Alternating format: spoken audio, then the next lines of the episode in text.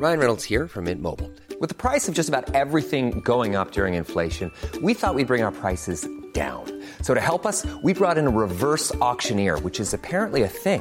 Mint Mobile unlimited premium wireless. Ready to get 30, 30, bit to get 30, bit to get 20, 20, 20, bit to get 20, 20, bit to get 15, 15, 15, 15 just 15 bucks a month. So, Give it a try at mintmobile.com slash switch.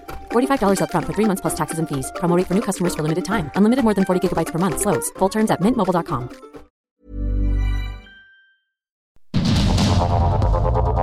Heraldo Media Group presenta Sergio Sarmiento y Lupita Juárez.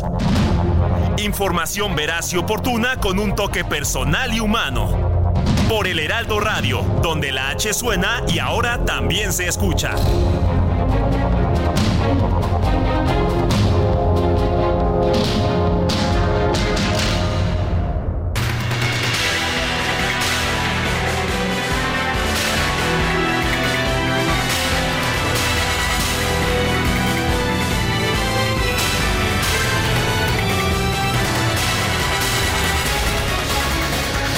Son las 7 de la mañana en puntísimo de este viernes 16 de febrero del 2024. Yo soy Sergio Sarmiento.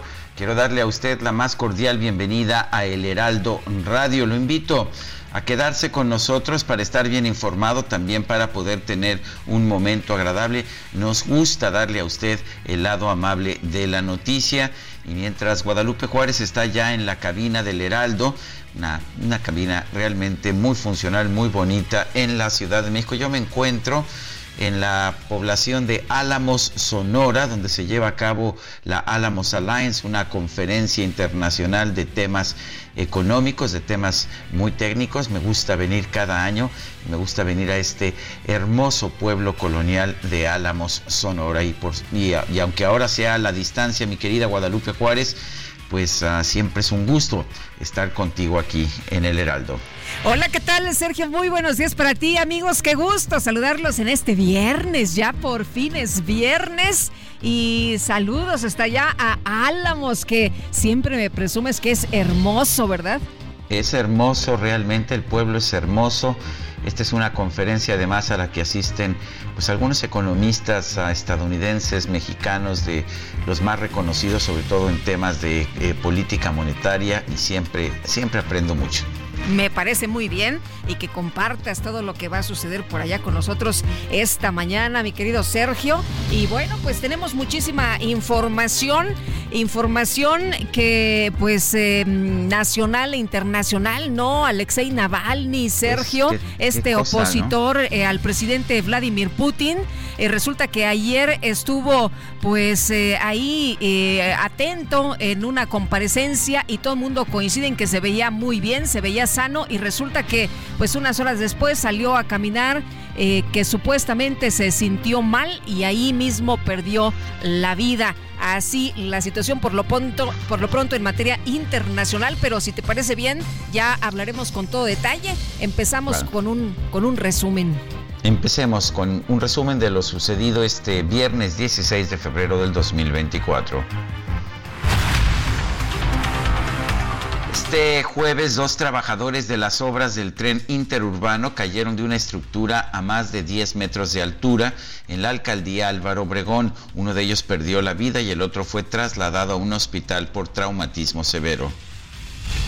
La alcaldesa de Álvaro Obregón, Lía Limón, acudió de inmediato al lugar de los hechos, denunció que los trabajadores accidentados no contaban con las medidas de seguridad adecuadas. Otra vez el tren interminable, el tren interurbano y la negligencia del gobierno. Acaba de haber un accidente por el que murió un trabajador y otro fue trasladado en condiciones muy graves al hospital. Primero, mi más sentido pésame a sus familiares. Pero esto sucedió porque la obra no cuenta con las condiciones de seguridad establecidas para obras en alturas en la norma. ¿Qué quiere decir? Que los trabajadores no traían arnés, no traían líneas de vida y el espacio no estaba delimitado. Es increíble que esto suceda. Insisto, negligencia que cobra vidas. Por otro lado, la alcaldesa Limón denunció que elementos de la policía de la Ciudad de México impidieron que el personal de la alcaldía y de protección civil se acercara a la zona del accidente para ocultar, dijo, la negligencia en las obras del tren interurbano.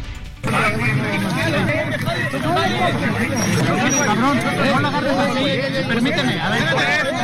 Permíteme, güey. No me deja pasar. Permíteme. Bueno, y a través de X, el dirigente nacional del PRI, Alejandro Moreno, aseguró que la tragedia es el sello de este gobierno. Advirtió que México está harto de la ineptitud de Morena, de su ineficiencia y de su incapacidad que cobra vida de la vida de inocentes. En diversos estados del país se reportaron afectaciones viales por las protestas de los integrantes de la Alianza Mexicana de Organizaciones de Transportistas, quienes exigen mayor seguridad en las carreteras.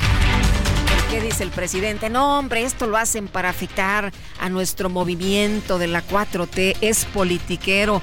Bueno, la Secretaría de Gobernación informó que tras llegar a acuerdos con representantes de la MOTAC, los transportistas dicen que van a levantar los bloqueos viales que permanecieron por más de siete horas. Este jueves fue asesinado Manuel Hernández Hernández, aspirante a una diputación local de Morena en Veracruz, cuando circulaba por la carretera Nizantla-Jalapa. En Ciudad Obregón, Sonora, fue asesinado Manuel Morales, comandante de la Agencia Ministerial de Investigación Criminal de la Fiscalía General del Estado. Muy, muy cerca de donde yo me encuentro, Guadalupe, ayer conocimos esta noticia de Ciudad Obregón, aquí en Álamos, son ciudades muy cercanas. Por otra parte, dos hombres armados asesinaron al empresario minero Oscar Vera, originario de Fresnillo, Zacatecas, se encontraba en un restaurante de la ciudad de Aguascalientes. Al parecer estaban discutiendo un tema de patentes ahí con los abogados en Aguascalientes. ¿Por qué? Porque el juez había ordenado que se hiciera fuera de Zacatecas. Eh, se ven las imágenes que están eh, sentados ellos en una reunión. Son alrededor de siete personas. En una mesa, eh, pues al lado, están dos sujetos con cachucha que sacan las pistolas. Se dirigen pues directito a él y le disparan en la cabeza. Así, así lo que ha ocurrido. Y bueno, pues falta que las investigaciones arrojen exactamente de qué se trata. Por lo pronto, pues no hay detenidos. Las autoridades de Guerrero informaron que el auto en el que viajaba el alcalde de Taxco, Mario Figueroa, Ayer qué tarde, qué tarde de veras impresionante, atentados por todos lados, asesinatos, en fin, aunque el presidente dice que no, que todo va bien, que pues son bachecitos, pero bueno, pues ayer eh, fue atacado a balazos por dos hombres, el alcalde de Taxco, estos que intentaron huir eh, tras asaltar un negocio, los escoltas del funcionario abatieron a uno de los atacantes, mientras que el otro resultó herido. La oficina en México del Alto Comisionado de Naciones Unidas para los Derechos Humanos condenó el asesinato del activista Noé Sandoval Adame, quien buscaba a su hijo Kevin en el estado de Guerrero. Posicionamiento conjunto la conferencia del episcopado mexicano, la dimensión episcopal para los laicos, la conferencia del Instituto Religioso de México y la Compañía de Jesús en México llamaron a no desvirtuar la intención de los obispos de Guerrero en su misión de encontrar caminos de paz en zonas de conflicto. La precandidata presidencial de la alianza opositora, Xochitl Gálvez, denunció que el gobierno federal abandonó a la gente de Guerrero. Sin embargo, consideró peligroso que los obispos de la entidad se acerquen a los líderes del crimen organizado. Lo primero que quiero decir es que este gobierno ha abandonado a Guerrero, abandonó a la gente de Acapulco. Acapulco está lejos de recuperar la normalidad económica. No se ve un plan de reconstrucción claro que le permita a los acapulqueños regresar. Pareciera que la delincuencia está controlando el transporte en Chilpancingo, en Tasco, en Iguala. Es, una tragedia lo que vive Guerrero todos los días. Es una pena que hoy la iglesia tenga que negociar con el crimen organizado, ya que ellos desafortunadamente de facto son la autoridad en Guerrero. En conferencia de prensa, Xochitl Galvez también rechazó que el trabajo que realizó durante sus giras en otros países la conviertan en una vendepatrias. Yo le, pregunto lo siguiente, después de visitar España y el Vaticano, sobre todo España y, y sobre todo los seis días que estuvo en, en Estados Unidos. Se les llama vendepatrias a todos aquellos mexicanos que van al extranjero a solicitar a gobiernos y a organismos extranjeros que intervengan en asuntos que solo le competen a los mexicanos. Me da mucha risa la comparación con Maximiliano. Eh, la verdad de las cosas es que yo tengo dos brújulas, mis valores y la realidad. Y mis valores es relacionarme con gobiernos democráticos. A mí no me vas a ver invitar al ejército venezolano a México, ni al ejército ruso después de haber invadido Ucrania, porque le invadió, ni al dictador cubano que violenta los derechos humanos de las personas que viven en Cuba. Yo soy una mujer que cree en la democracia bueno, pues, ¿qué le parece la respuesta de Xochitl Galvez a este periodista que la acusaba, la señalaba de vendepatrias? Bueno, y la respuesta estuvo bastante larguita. Aquí le presentamos un fragmento. Este jueves, el dirigente nacional del PRI, Alejandro Moreno, entregó a Xochitl Galvez la constancia que la acredita como candidata presidencial del tricolor. Y por su parte, el líder nacional de Morena, Mario Delgado, consideró que a Xochitl Galvez le fue bastante mal en sus visitas a Estados Unidos y España. Pues para que le vaya bastante mal, está muy pendiente, ¿no? Está muy atento ahí de lo que hace Xochitl Galvez, muy interesado. Bueno, la consejera del INE, Claudia Zavala, advirtió que las precandidatas a la presidencia de Morena y de la alianza opositora, Claudia Sheinbaum y Xochitl Galvez, deben reportar cuánto gastaron en sus viajes para reunirse con el Papa Francisco.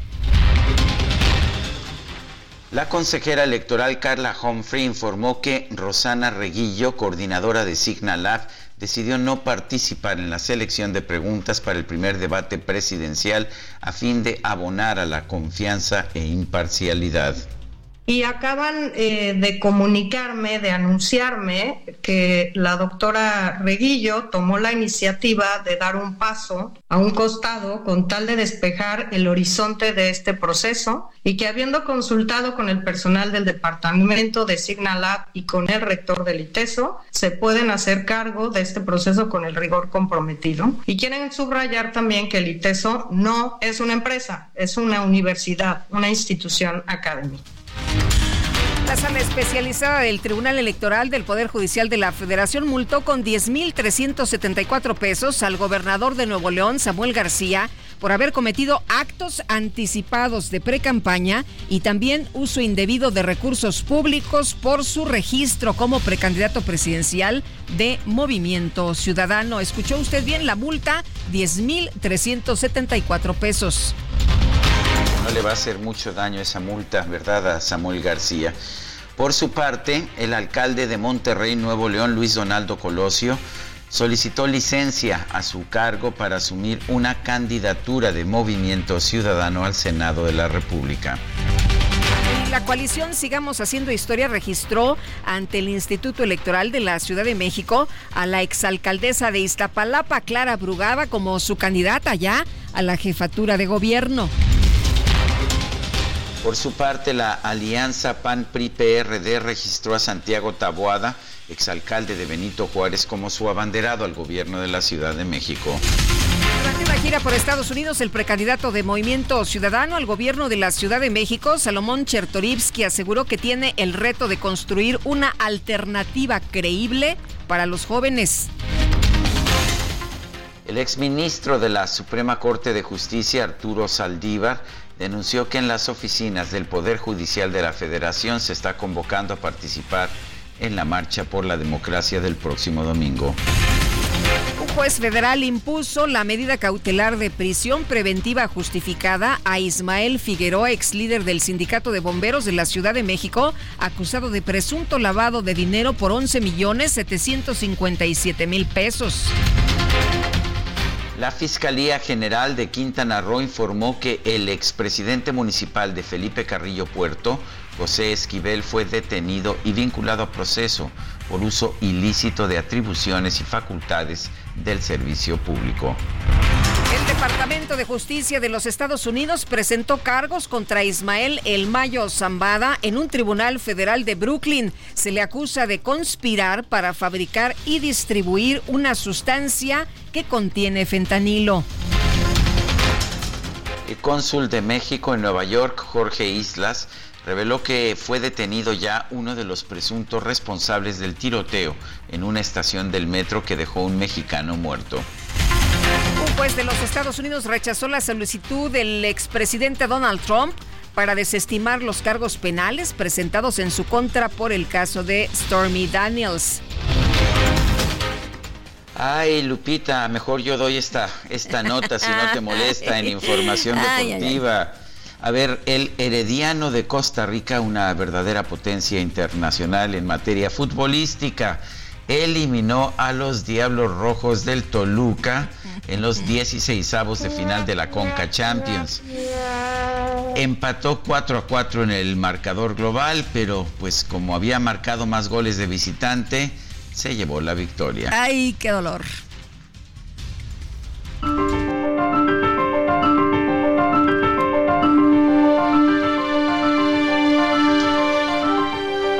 Y vamos a la frase de este día. El más delicioso de todos los privilegios, gastar el dinero de otra gente. William Cabell Bruce.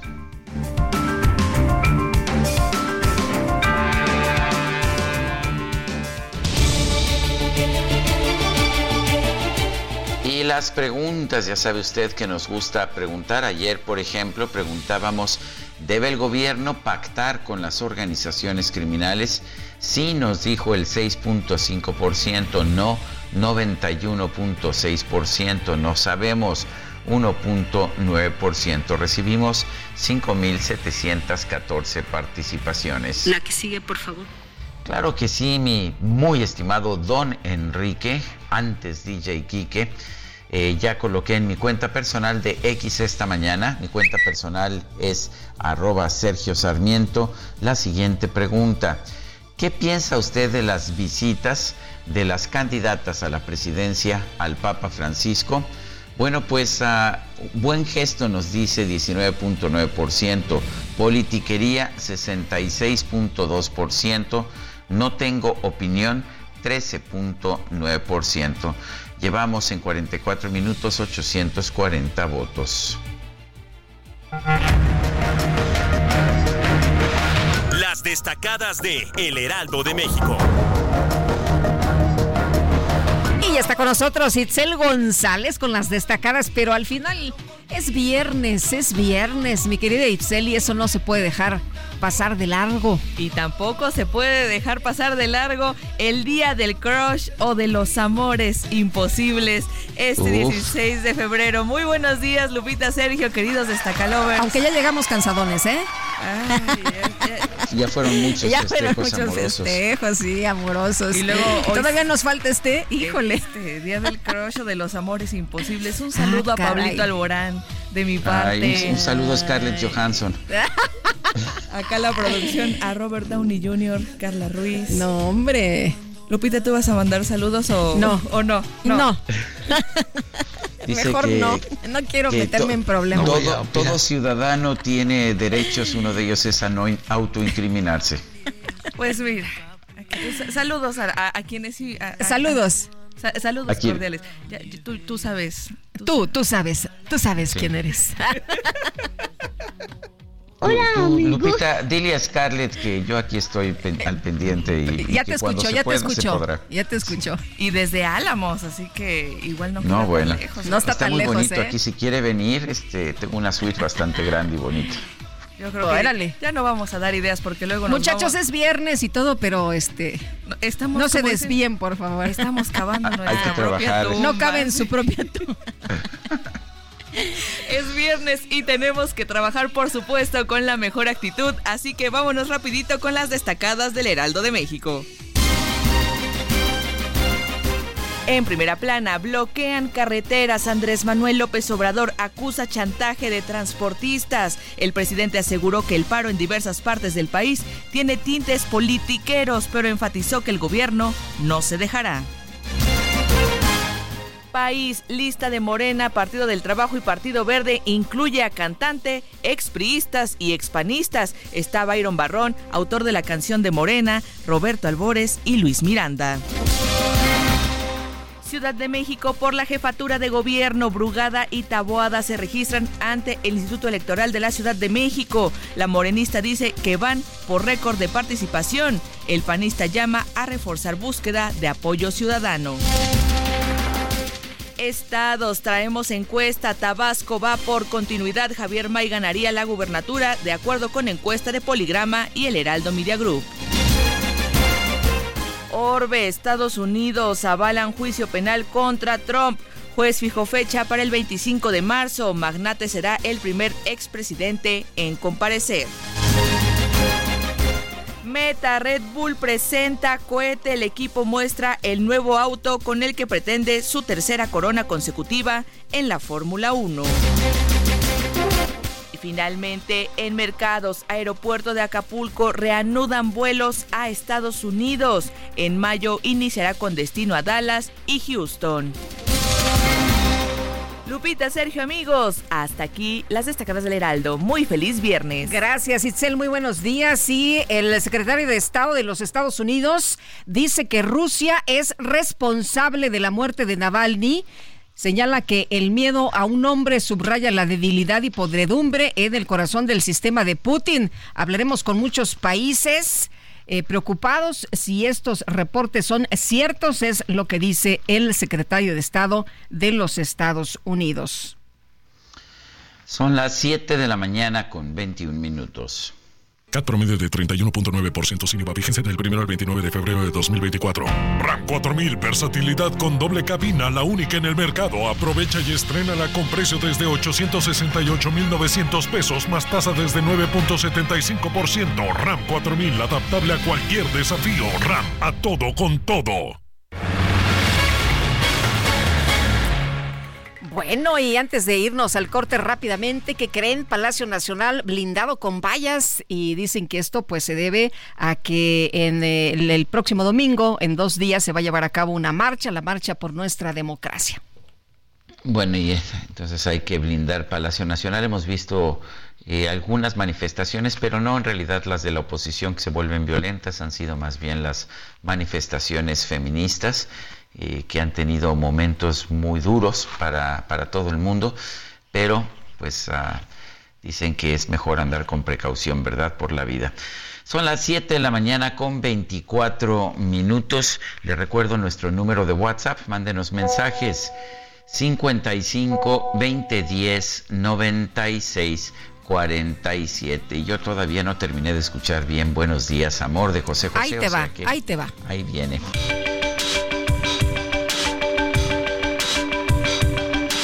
Sergio Sarmiento y Lupita Juárez quieren conocer tu opinión, tus comentarios o simplemente envía un saludo para ser más cálida esta mañana. Envía tus mensajes al WhatsApp 55 20 10 96 47.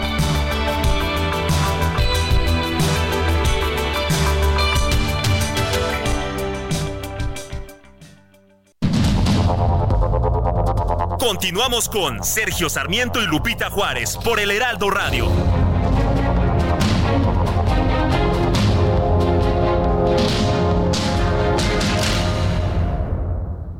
Consiéntete con la maestría y calidad milimétrica de nuestros sistemas de descanso. Te mereces un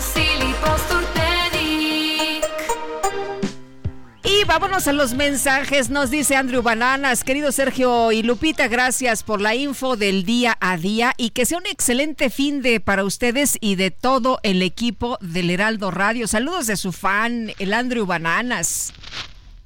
Dice otra persona, hoy en el día del crush le mando saludos a Gal Gadot, Margot Robbie, Henry Cavill y a mi amadísima Dualipa. Feliz fin de semana a todos. Soy Luis Ibarra. Ay, Luis, tiene este corazón de condominio, ¿no?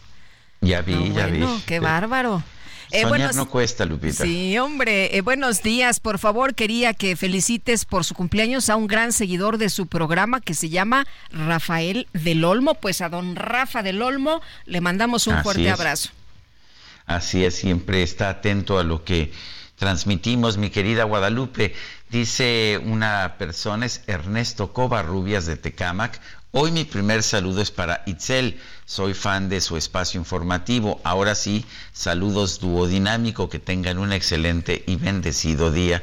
Pues en el día del crush eh, me parece, Lupita, de todo se vale, ¿no? De todo, sí, como no.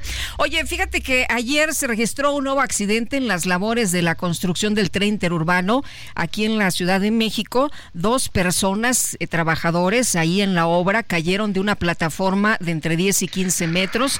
Y vamos a platicar precisamente con Lía Limón, alcaldesa de Álvaro Obregón, que estuvo ayer por ahí después de que eh, se conoció la, la información rápidamente. Estuviste por ahí, Lía, ¿cómo estás? Así es, y bueno, pues sí fue una tragedia, eh, una tragedia por negligencia, por la cual perdió la vida una persona y otra está en, en condiciones eh, muy graves. Y sí me parece pues que era algo completamente evitable si se tomaban las medidas de seguridad, porque bueno, pues los muchachos que cayeron no tenían ni arnés, ni líneas de vida, ni estaba delimitado el espacio. El primero, bueno, mi solidaridad con la familia de la persona que falleció. Eh, por supuesto que me parece muy grave que suceda algo así sin que sin que se tomen las medidas suficientes de seguridad. Y a mí lo que me preocupa son los vecinos de la zona y por supuesto los trabajadores, porque no es la primera. Eh, los vecinos comentan que hace una semana hubo otro incidente con otro muchacho, con un chico de 22 años, que está en el hospital Magdalena de las Salinas, a que le tuvieron que, amputar una pierna, que ese no se supo, este pero y, que lo han ocultado, pero que sucedió, y bueno, y ustedes saben que hace dos, tres semanas se cayó una traba, este, pues también eh, por esta misma por esta misma irresponsabilidad. Entonces, pues yo sí exijo al gobierno de la ciudad que frene la obra en tanto no se garanticen las medidas de seguridad tanto a los trabajadores como a los vecinos, pues, porque los vecinos, eh, ayer llegaron algunos al punto, pues, están muy molestos, muy preocupados y, en efecto dicen, oye, ¿quién nos garantiza a nosotros que no nos va, no vamos a vivir una tragedia, verdad? Este, me parece una cosa lamentable. Tengo entendido, Lía, que no permitían el acceso ni a, ni a ti ni a gente de, de la alcaldía para verificar las condiciones de la obra. Cuéntanos de eso. Sí, así es. Ayer llegamos y no nos permitían el paso. El argumento era que había, este, que había maquinaria pesada eh, y, pues, la verdad no la había. Es decir, este, ya que pasamos, este, la verdad, con, fueron muy agresivos con los, eh, los elementos de seguridad. Digo, y además porque esa es la instrucción que tenían, pues no los culpo a ellos, ¿va? Pero muy agresivos con gente, con, con colaboradores míos. Eh, los policías ni siquiera eran de Álvaro Obregón, eran de Coajimalpa, me lo dijeron ellos, ¿eh? Este, no entiendo pues por qué tendría que haber policías de Coajimalpa impidiéndole a la alcaldesa de Álvaro Obregón la entrada a un espacio en Álvaro Obregón, pues. Este, eh, cuando pudimos pasar hasta otra reja, porque más adelante había otra reja, vimos que ni en ese tramo ni en el de la otra reja había maquinaria pesada, era absolutamente falso. Lo que estaban es los, eh, los cuerpos de las personas y la estructura colapsada. La estructura colapsada, de la cual ya tenemos fotografías, pero pues bueno, pues es lo que no querían que vieran ni los medios de comunicación ni una servidora. Es decir, lo estaban ocultando y por supuesto este, me parece una cosa eh, muy grave. Oye, Elia, eh, ¿deben, ¿deben detener la obra? ¿Debe detenerse la obra? Es lo que has planteado en algunas ocasiones. ¿Cómo ves ahora la posibilidad? Mira, yo la verdad, y te lo voy a decir, yo pues, siempre dije es una obra que tiene que seguir, pero hoy que se ve que no tienen las medidas de seguridad y que no cumplen con los protocolos de seguridad, claro que creo que se debe de detener en tanto garantizan van a cumplir con estas medidas. Es decir, las, eh, las obras que son en altura, por norma, tienen que contar con ciertas medidas de seguridad. Tienen que contar este, con eh, los trabajadores tienen que tener arnés, líneas de vida, tiene que estar delimitado el espacio. Y bueno, pues esto no sucedió. Pero tampoco sucedió hace tres semanas que se cayó la trave. Hace tres semanas que cayó la trave, que cayó sobre tres autos donde de manera milagrosa no había personas.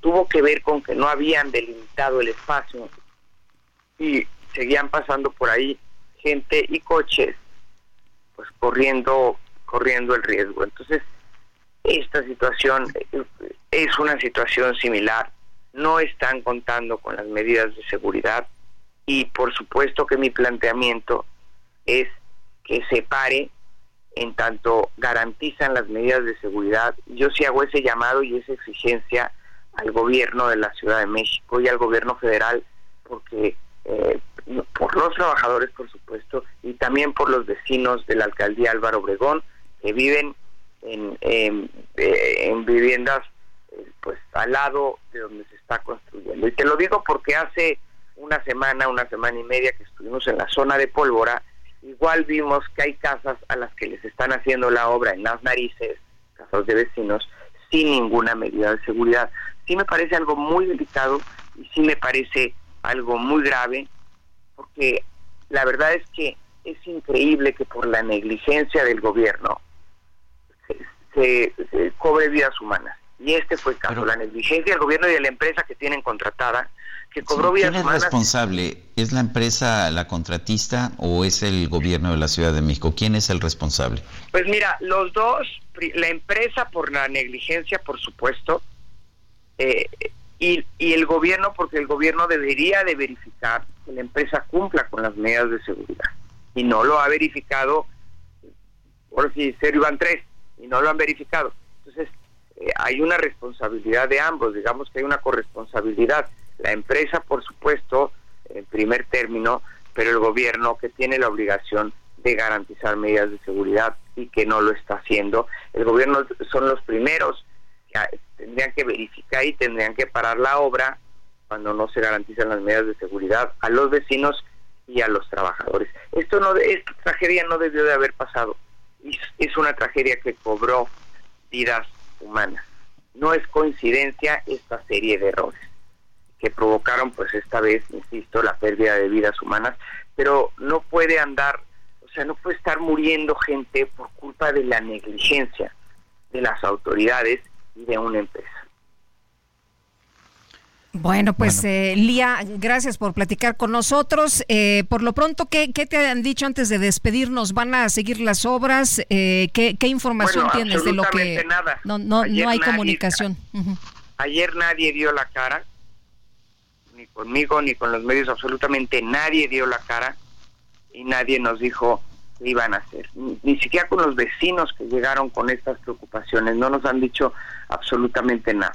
Y hay que decirlo, es increíble que no puedan hacer una obra bien hecha, que se les eh, que, tengan incidentes de este tamaño en esta obra en el, tren interminable, pues en, en, el tren Maya, en este en el metro. Bueno, la verdad es increíble.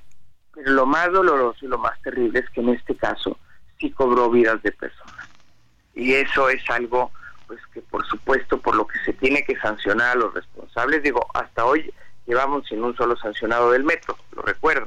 Entonces, aquí deben de haber sanciones a los responsables, porque no puede estar muriendo gente, eh, este, ahora sí que gente pues, inocente y de buena fe por negligencia me parece una cosa muy grave. Y sí hay responsables de estas muertes. Ayer llegó la esposa de, la persona que murió, la subieron a una patrulla y se la llevaron. Como si esto eh, dicho por los vecinos, por vecinos que la conocen, por más es vecina de la zona. Este, se la llevaron sin ninguna explicación, sin decir ni aguabá, este, sin dejarla, sin dejarla, no, hablar y, como si fuera delincuente en lugar de entender. Oye, tenemos los nombres de las empresas, Lía. ¿Ustedes tienen los nombres de las empresas que están colaborando? Entiendo que es, que entiendo que son varias. La vez pasada yo tenía un dato, la verdad, porque además han sido muy muy poco transparentes con esa información. La vez pasada yo tenía un dato, después supe que era otra, buscamos el domicilio de la empresa y el domicilio no existía. Este, entiendo que en este tramo es otra ¿no? Pero es información que también debieran transparentar de manera clara y de manera, la verdad es que de manera contundente. Es decir, tendrían que poder decir quién es la empresa, este, quiénes son las empresas que están contratadas, en qué tramos y, con las responsabilidades que tienen, porque por supuesto las tienen. ¿Es una obra federal o es una obra de la Ciudad de México? Porque eh, hemos tenido nosotros también ese problema, hemos buscado a, a, gente del gobierno de la Ciudad de México, nos dicen que hay que verlo con la Secretaría de Comunicaciones, tratamos de hablar con ellos para que nos expresaran su punto de vista, no nos han querido responder. la pregunta es, ¿esto es una responsabilidad del gobierno federal? ¿Es una obra del gobierno federal o del gobierno capitalino? Es una obra del gobierno federal, pero entiendo que este tramo está a cargo del gobierno de la Ciudad de México. Entiendo que han habido eh, distintos tramos a cargo de distintas autoridades. Eh, en este caso, este tramo que en cinco años han sido incapaces de concluir es un tramo a cargo de la Ciudad de México. Y, y, bueno, pues esta respuesta la deben dar de ellos, ¿verdad? Tanto la Secretaría de Comunicaciones y Transportes como la Secretaría de Obras de la Ciudad de México y dar la cara porque es increíble que no den la cara, es increíble que esta información no sea transparente, es increíble que no sepamos exactamente en cada tramo qué empresa es. Y yo insisto, es increíble que al día de hoy, a pesar de las veces que he pedido que se dé, no haya podido haber una reunión conmigo y con los vecinos donde donde primero garanticen medidas de seguridad, segundo eh, mitiguen los daños que hay en viviendas de vecinos, los daños que hay en la zona, eh, cumplan con las medidas de mitigación y tercero le den a los vecinos razón sobre cuándo van a terminar la obra, porque el presidente, el presidente había dicho que en enero le inauguraba y yo nada más quiero decirle que ya le quedan como 15 días, ¿no? Y por supuesto eso está lejísimos de concluir. Muy bien. Sí me parece increíble, me parece, insisto en esta reunión de las autoridades conmigo, que soy la alcaldesa de la zona, y con los vecinos este, afectados, y que den la cara y que transparenten la información sobre las empresas. De la empresa que del tramo anterior donde se cayó la trave y que nosotros buscamos, era una empresa literalmente sin eh, que el domicilio pues era un domicilio pues que no existía pues. ¿Esa fantasma? Pues, Así es. Bueno, no si fantasma, pero el domicilio pues no, no existe, o sea, el domicilio una, eh, no era un domicilio de una empresa en forma, vamos. Entonces, yo sí creo que quienes tienen que explicar claramente de qué tramo está en cargo cada empresa, qué empresas son, con qué medidas de seguridad cuentan, porque además, este, pues a la persona que está en el hospital, a la que le amputaron la pierna la semana pasada, está en el hospital de eh, Magdalena de las Salinas, este, hasta el momento no le han pagado nada, no le han dado la cara, parece que porque los contratan sin darles un seguro. estas son cosas que también ellos tendrían que explicar. Muy bien, pues Lía Limón, alcaldesa de Álvaro Obregón, gracias como siempre por platicar con nosotros. Muy buenos días. Muchísimas gracias y a la orden. Hasta luego. Bueno, y quiero reiterar que nos gusta siempre escuchar los distintos puntos de vista. Buscamos las autoridades de obras de la Ciudad de México. Nos dijeron que era responsabilidad de la Secretaría Federal. Buscamos allá y no nos han querido tomar la llamada hasta este momento. Este jueves se reportó un ataque armado en contra de Mario Figueroa, alcalde de Tasco Guerrero. Carla Benítez, cuéntanos. Buenos días, Sergio Lupita. Un saludo a su auditorio. Como lo comentan, la tarde de ayer el alcalde de Tasco, Mario Figueroa Mundo, fue hospitalizado por una crisis nerviosa. Esto derivado de un presunto ataque en su contra. Los hechos se registraron alrededor de las 4 de la tarde mientras Figueroa Mundo se trasladaba por la avenida de los Plateros, una de las principales de Tasco, a bordo de una camioneta suburban blindada. Las primeras versiones señalaban que una motocicleta con dos hombres armados se acercaron al vehículo del edil y le dispararon. En el ataque, los ataques de Figueroa repelieron la agresión y asesinaron a uno de los agresores. Sin embargo, dos horas después, la Secretaría de Seguridad Pública Estatal emitió un comunicado en el que mencionó que se trató de un, de un ataque fortuito y no de un atentado. De acuerdo con esta versión, los asaltantes de una pollería se hallaron de frente con la camioneta del alcalde y sus escoltas, quienes se indica habrían tratado de detenerlos.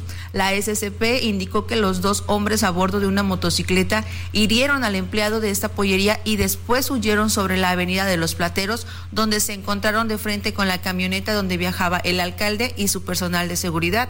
En un comunicado, la dependencia menciona que derivado del choque entre los vehículos, uno de los agresores murió por la caída o derrape de la moto y otro más quedó herido. Por lo anterior, el presidente municipal sufrió una crisis nerviosa y uno de sus escoltas presenta fractura en un pie, se lee en este documento. Sobre el caso y ante las dudas que surgieron sobre este hecho, la Fiscalía de Guerrero informó que inició una carpeta de investigación para esclarecer lo ocurrido. La FGE señaló que personal de periciales y ministeriales de investigación acudieron al lugar para recabar los indicios que permitan confirmar alguna de las dos versiones. Mi reporte desde Guerrero. Muy buenos días.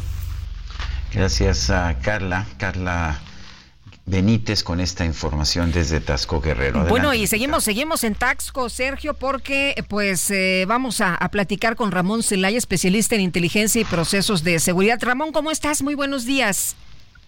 Lupita, muy buenos días, un gusto saludarte. Oye, pues, ¿cómo ves este ataque que se da en eh, medio de una situación muy compleja de en las últimas semanas que se ha agravado por amenazas precisamente allá en Taxco?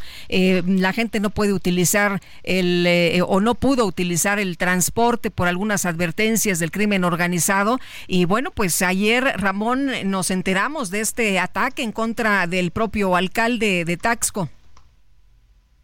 Sí, este ataque se da en medio de la profunda crisis de seguridad que vive el estado de Guerrero y específicamente Tasco, que es una población que ha vivido bajo la amenaza del crimen organizado, bajo las extorsiones de la delincuencia a, las actividades básicas del comercio y ahora nos encontramos con este ataque pues que es muy confuso, ya, ya reportaban puntualmente de los pormenores del hecho. Sin embargo, el presidente municipal se trasladó en una camioneta blindada, en una suburban, que las fotos que se han publicado del ataque está destrozado desde el frente, específicamente el costado derecho. Eh, se reportaba de, sicarios en una motocicleta que previamente habían atacado un negocio de pollo, una pollería, y en la huida pues se encontraron con el convoy del presidente municipal. Sin embargo, los daños que presenta la camioneta pues se habla de la participación de un vehículo más pesado, que incluso ya se ha mencionado que es una camioneta van de color blanca, la que habría impactado a esta camioneta y posteriormente la participación de los sicarios en moto. ¿Cuál es, eh, independientemente de la agresión, que obviamente es un hecho condenable, eh, eh, el contexto se da en este clima de violencia que hace un mes aproximadamente el presidente municipal de Tasco se encontraba de viaje en España justo cuando se profundizó la crisis de violencia en su municipio, donde se paralizó el transporte público por los homicidios y las amenazas a los transportistas y que él calificó como un bachecito, como algo menor, como algo que no pasaba e incluso reiteradamente el presidente municipal ha negado la violencia en su municipio. ¿Cuál es la realidad? Los ciudadanos de Tasco viven con miedo, viven amenazados por el crimen organizado, por la delincuencia que los extorsiona en la venta de cerveza, de los cigarros, del pollo e incluso en el transporte público. Eh, es evidente que después de este atentado que sufre el presidente municipal ya no va a poder negar la violencia que, que, sufre Tasco y que sufren todos los ciudadanos de este municipio. Lo, que estamos, ¿por, ¿Por qué es tan complicada la situación? Entiendo que todo Guerrero está complicado, pero ¿Cuáles son las circunstancias especiales de Tasco? Sobre todo que vemos que no es un tema o que no parece ser un tema de drogas, sino de un negocio de extorsión. Pero, ¿qué, qué está pasando allá en Tasco? Fíjate, Sergio, que el problema de Tasco, como lo sufre Chilpancingo y Acapulco, que son las principales ciudades que sufren la violencia en Guerrero, se debe a, pues a la inacción del gobierno federal y estatal para combatir la delincuencia organizada.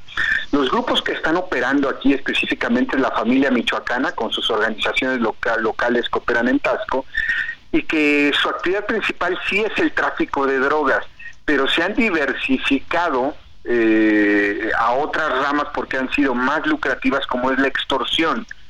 En Tasco, como al igual que en la Tierra Caliente del estado de Guerrero, eh, Oye, Ramón, te pedimos un favor, ¿nos puedes aguantar tantito? Es que nos vamos a tener que ir a un corte. ¿Nos Pero aguantas? Nos gustaría regresar contigo, ¿sí? vamos, pues, vamos pues a un corte, regresamos en un momento más. Son las 7. Sergio Sarmiento y Lupita Juárez quieren conocer tu opinión, tus comentarios o simplemente envía un saludo para ser más cálida esta mañana. Envía tus mensajes al WhatsApp 55 20 10 96 47.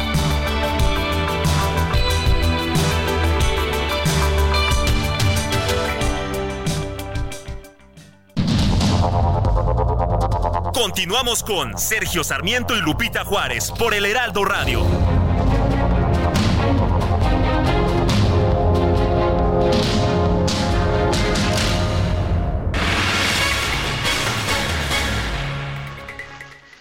Bueno, pues continuamos, continuamos. Estábamos conversando con Ramón Celaya, especialista en inteligencia y procesos de seguridad. Ramón, nos estabas explicando cuáles son las circunstancias específicas de Tasco que están generando esta situación. Como nos lo preguntabas, ha sido más complejo el caso de la extorsión, porque si bien se trata de un delito del foro común, eh, atrás de estos grupos de extorsionadores está la delincuencia organizada.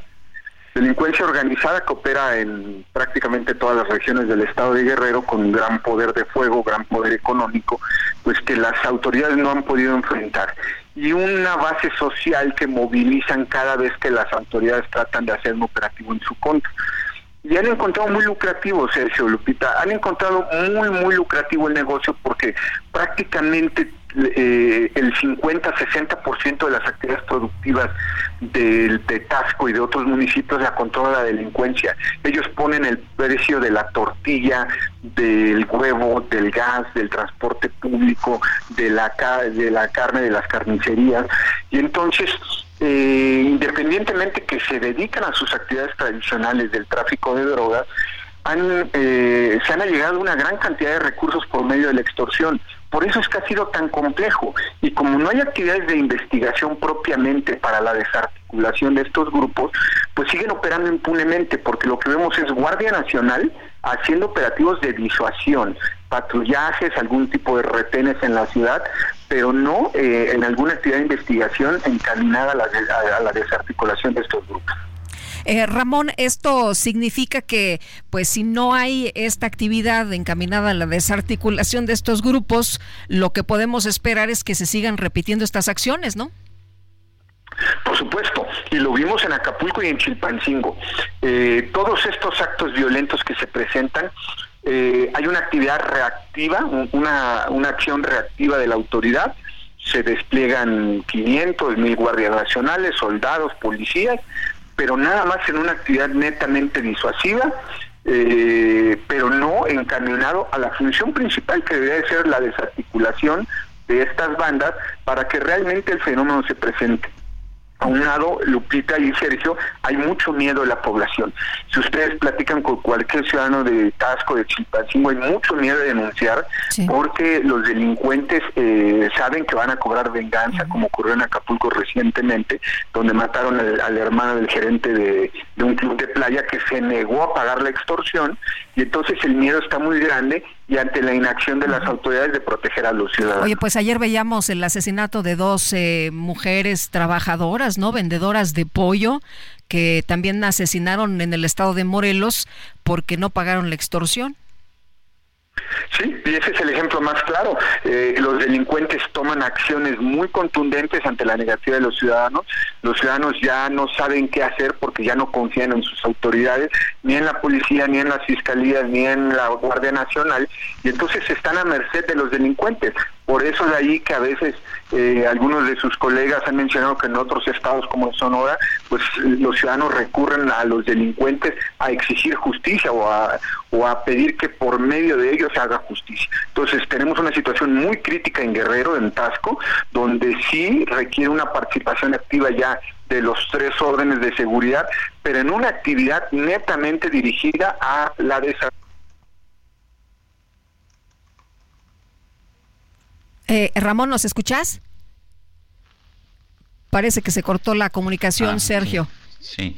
ahora que mencionaba Ramón Celaya el tema de Sonora, estoy precisamente aquí en Álamos y ayer por la tarde fue atacado, eh, asesinado un comandante de la policía ministerial, de la agencia ministerial de Investigación Criminal.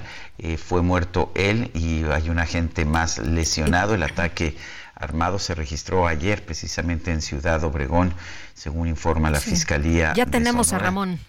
Sí, ah, Ramón, eh, estabas mencionando el caso de Sonora. Yo me encuentro en Sonora en este momento. Ayer hubo un ataque armado, falleció un comandante de la Agencia Ministerial de Investigación Criminal.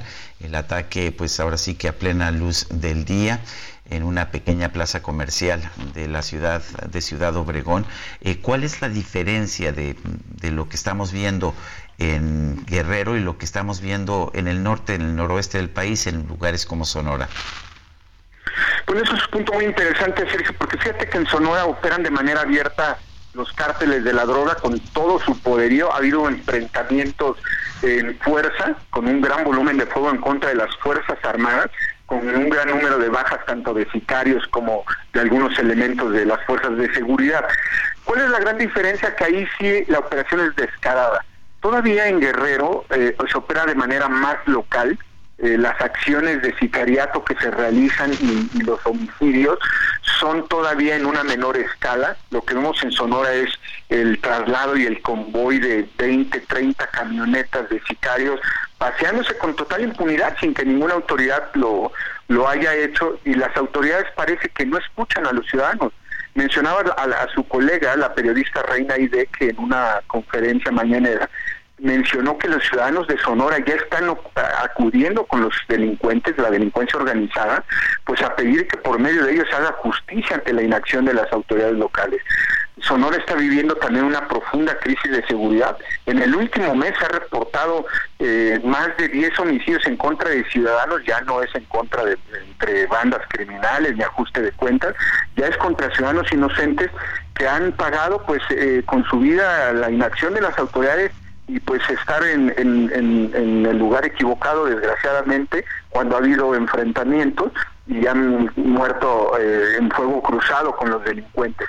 Entonces, efectivamente se registraba la muerte de este comandante de la, de la MIC el día de ayer y de otros tantos policías. En Cajeme también mataron a, a, algunos policías municipales, en Caborca. Entonces Sonora también tiene un grave problema con la diferencia que el crimen organizado allá opera tradicionalmente como es en Sinaloa, en Sonora, en Chihuahua, abiertamente en los convoy de gente armada y en la confrontación abierta con las autoridades federales. Ramón Celaya, especialista en inteligencia y procesos de seguridad, gracias por hablar con nosotros. Muchas gracias, Sergio Lupita, y un saludo a la audiencia. Gracias, muy buenos días. Bueno, y vamos a platicar, eh, Sergio, esta mañana con Graham Clark. Él es embajador de Canadá en México. Y es que este año estamos celebrando 80 años de amistad y cooperación entre Canadá y México. Señor embajador, gracias por tomar la llamada. ¿Qué tal? Muy buenos días. Muy buenos días, qué, gusto estar en onda con ustedes. Gracias, igualmente. Bueno, pues estamos eh, festejando, celebrando 80 años de amistad, pero dentro de estos 80 años hay varias cosas que pues eh, nos llaman la atención. Celebramos 50 años de la puesta en marcha de un programa que es muy importante para nuestro país y que se trata de este programa de trabajadores agrícolas temporales. También 20 eh, años de la Alianza México-Canadá y bueno, se van a cumplir los 30 años, ¿no? De la entrada en vigor del Tratado de Libre Comercio. Es decir, tenemos mucho, mucho en común. Tenemos mucho en común. Bueno, la sorpresa de los 80 años es que, bueno, ah, en, términos diplomáticos, 80 años no es mucho, ¿no? Cuando se comparamos a, no sé, otros países como Francia o Estados Unidos que llevan casi dos siglos de relaciones con ustedes. Entonces es un poco el misterio del por qué nos tardamos tanto para, ah, para tener esas relaciones diplomáticas ah, formales. Pero bueno, tal vez este es un misterio, pero como usted dice muy bien en su pregunta, hemos, hemos recuperado muchas cosas en, en, poco tiempo, ¿no? somos, México es el tercer socio comercial nuestro, nosotros somos el tercer inversionista aquí, somos el segundo mercado turístico suyo, Ah, también hay un mercado turístico mexicano hacia Canadá muy significativo. Ah, como usted dice muy bien, el programa de trabajadores agrícolas temporales, que yo creo es un, gran éxito, ¿no? un modelo para muchos países de, migración ordenada y, y, ah, en la medida en que permita a la gente pasar cuatro o cinco meses cosechando, trabajando en Canadá y luego la gente puede volver a su, a su comunidad, a su familia, con sus ganancias, construir su casa, abrir un negocio, vivir su vida, ¿no? Porque el migrante no necesariamente quiere salir de su país. Ah, entonces el PETAT me, parece una muy bonita solución para los que quieren ah, trabajar, pero que quieren también ah, no desconectarse de la realidad cultural y familiar, etcétera, de su país. Embajador Clark, a mí me llama mucho la atención que bueno, qué bueno que estamos celebrando 80 años, pero sí es una fecha muy tardía, estamos hablando de 1944. ¿Por qué tardamos tanto tiempo en establecer relaciones diplomáticas?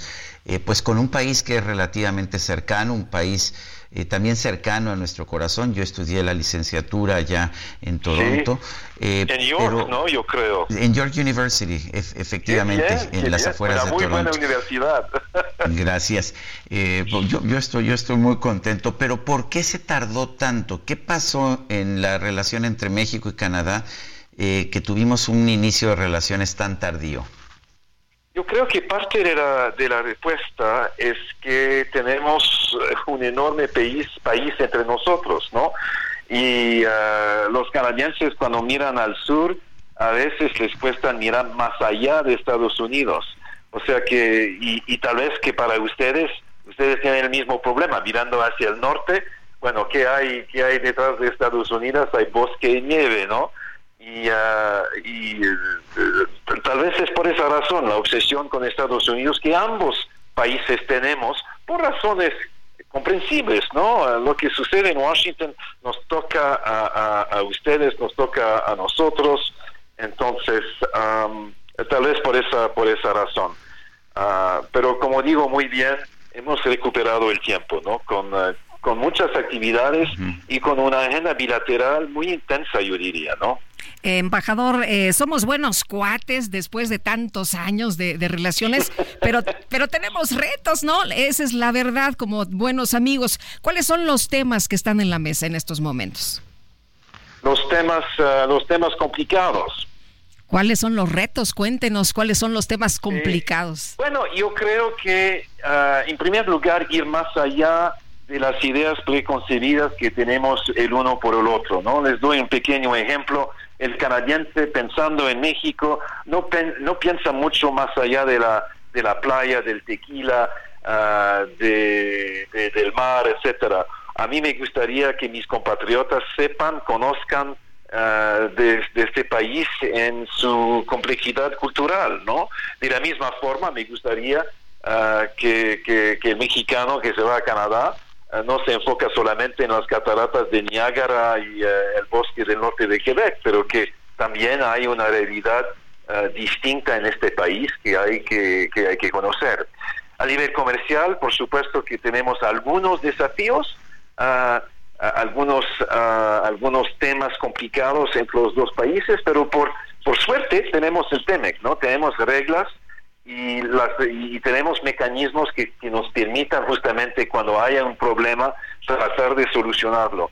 Entonces, uh, ese me da mucha confianza. Yo prefiero vivir en un mundo en América Latina, perdón, América del Norte, donde hay ah, ah, reglas claras, que no tener esas, esas reglas, que fue el propósito del del Tratado de Libre, Libre Comercio inicial, ¿no? que tuvimos, uh, la negociación que tuvimos con Estados Unidos y luego ustedes se juntaron en el 94. Y ha sido un enorme éxito para las tres economías. Y, uh, y ahora no hay mucha gente que dice, no, ah, tenemos que salir del, del, del TEMEC, ¿no? Uh, entonces, yo diría el tercer tema, el tercer reto es que Ah, tenemos esa migración muy ordenada a través de programas como el PETAT, etcétera, uh, pero también tenemos situaciones, uh, bueno, en los tres países tenemos tenemos desafíos migratorios, ¿no? Pero nosotros tenemos eh, tenemos un desafío con, con ustedes. hay gente que, que, viajan ahora, el mexicano no, no necesita una visa para viajar a Canadá, puede con una, un, un ADE se llama una autorización de viaje electrónica, viajar a Canadá, y hay algunos motivados por, ah, por grupos delincuenciales, francamente, que piden el estatus de refugiado en Canadá y ah, de manera, por motivos que no son legítimos, ¿no? Hay, hay, hay, mucha gente que quiere venir a Canadá, que están escapándose de, de guerras civiles, etcétera, hay, y los mexicanos tienen mecanismos legales para ir a Canadá a trabajar, como el PETAT, pero hay otros programas también. Entonces el mensaje es, si ustedes quieren viajar a Canadá para trabajar, utilicen los canales formales, los canales legales.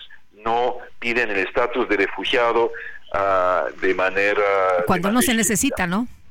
Exactamente, señora. ha, habido un incremento muy, muy fuerte. He visto las cifras y son realmente inaceptables para los canadienses. Sí.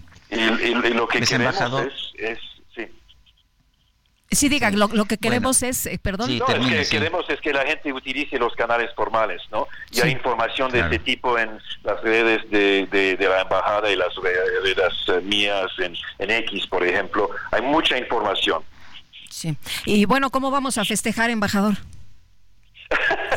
bueno, hay varias. Y tenemos, tenemos un concierto, gracias por preguntármelo, ah, el, ah, el martes próximo en la Universidad de Carleton va a dar un concierto gratuito ah, en la Universidad, el Centro Cultural Mexiquense Anahuac, y la entrada es gratuita y habrá más información en nuestras redes, nuestras redes sociales. Este es para la semana entrante, pero tendremos otras actividades ah, durante, durante el año. Muy bien, pues Sergio, yo ya tenemos listo el tequila, ¿eh? Así es, así es. Gracias, embajador, por platicar eh, con nosotros. Je suis toujours un Canadien errant. Ah, moi aussi, je suis un Canadien errant. toujours, toujours je serai. Bueno, gracias, señor embajador. Siempre seré un, can, un, canadiense errante. Sí. Eh, vamos, dice, ¿te parece sí, al clima? Moi, sí. sí, muy bien. Sí, yo también. Vamos bueno, al clima. Este, vámonos al clima. Siente el máximo confort de un abrazo a todo tu cuerpo. Te mereces un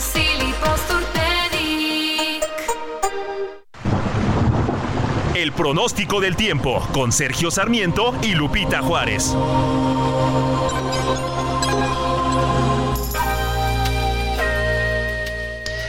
Alex Ramírez, meteorólogo del Servicio Meteorológico Nacional de la Conagua. Buen día, ¿qué nos tienes esta mañana?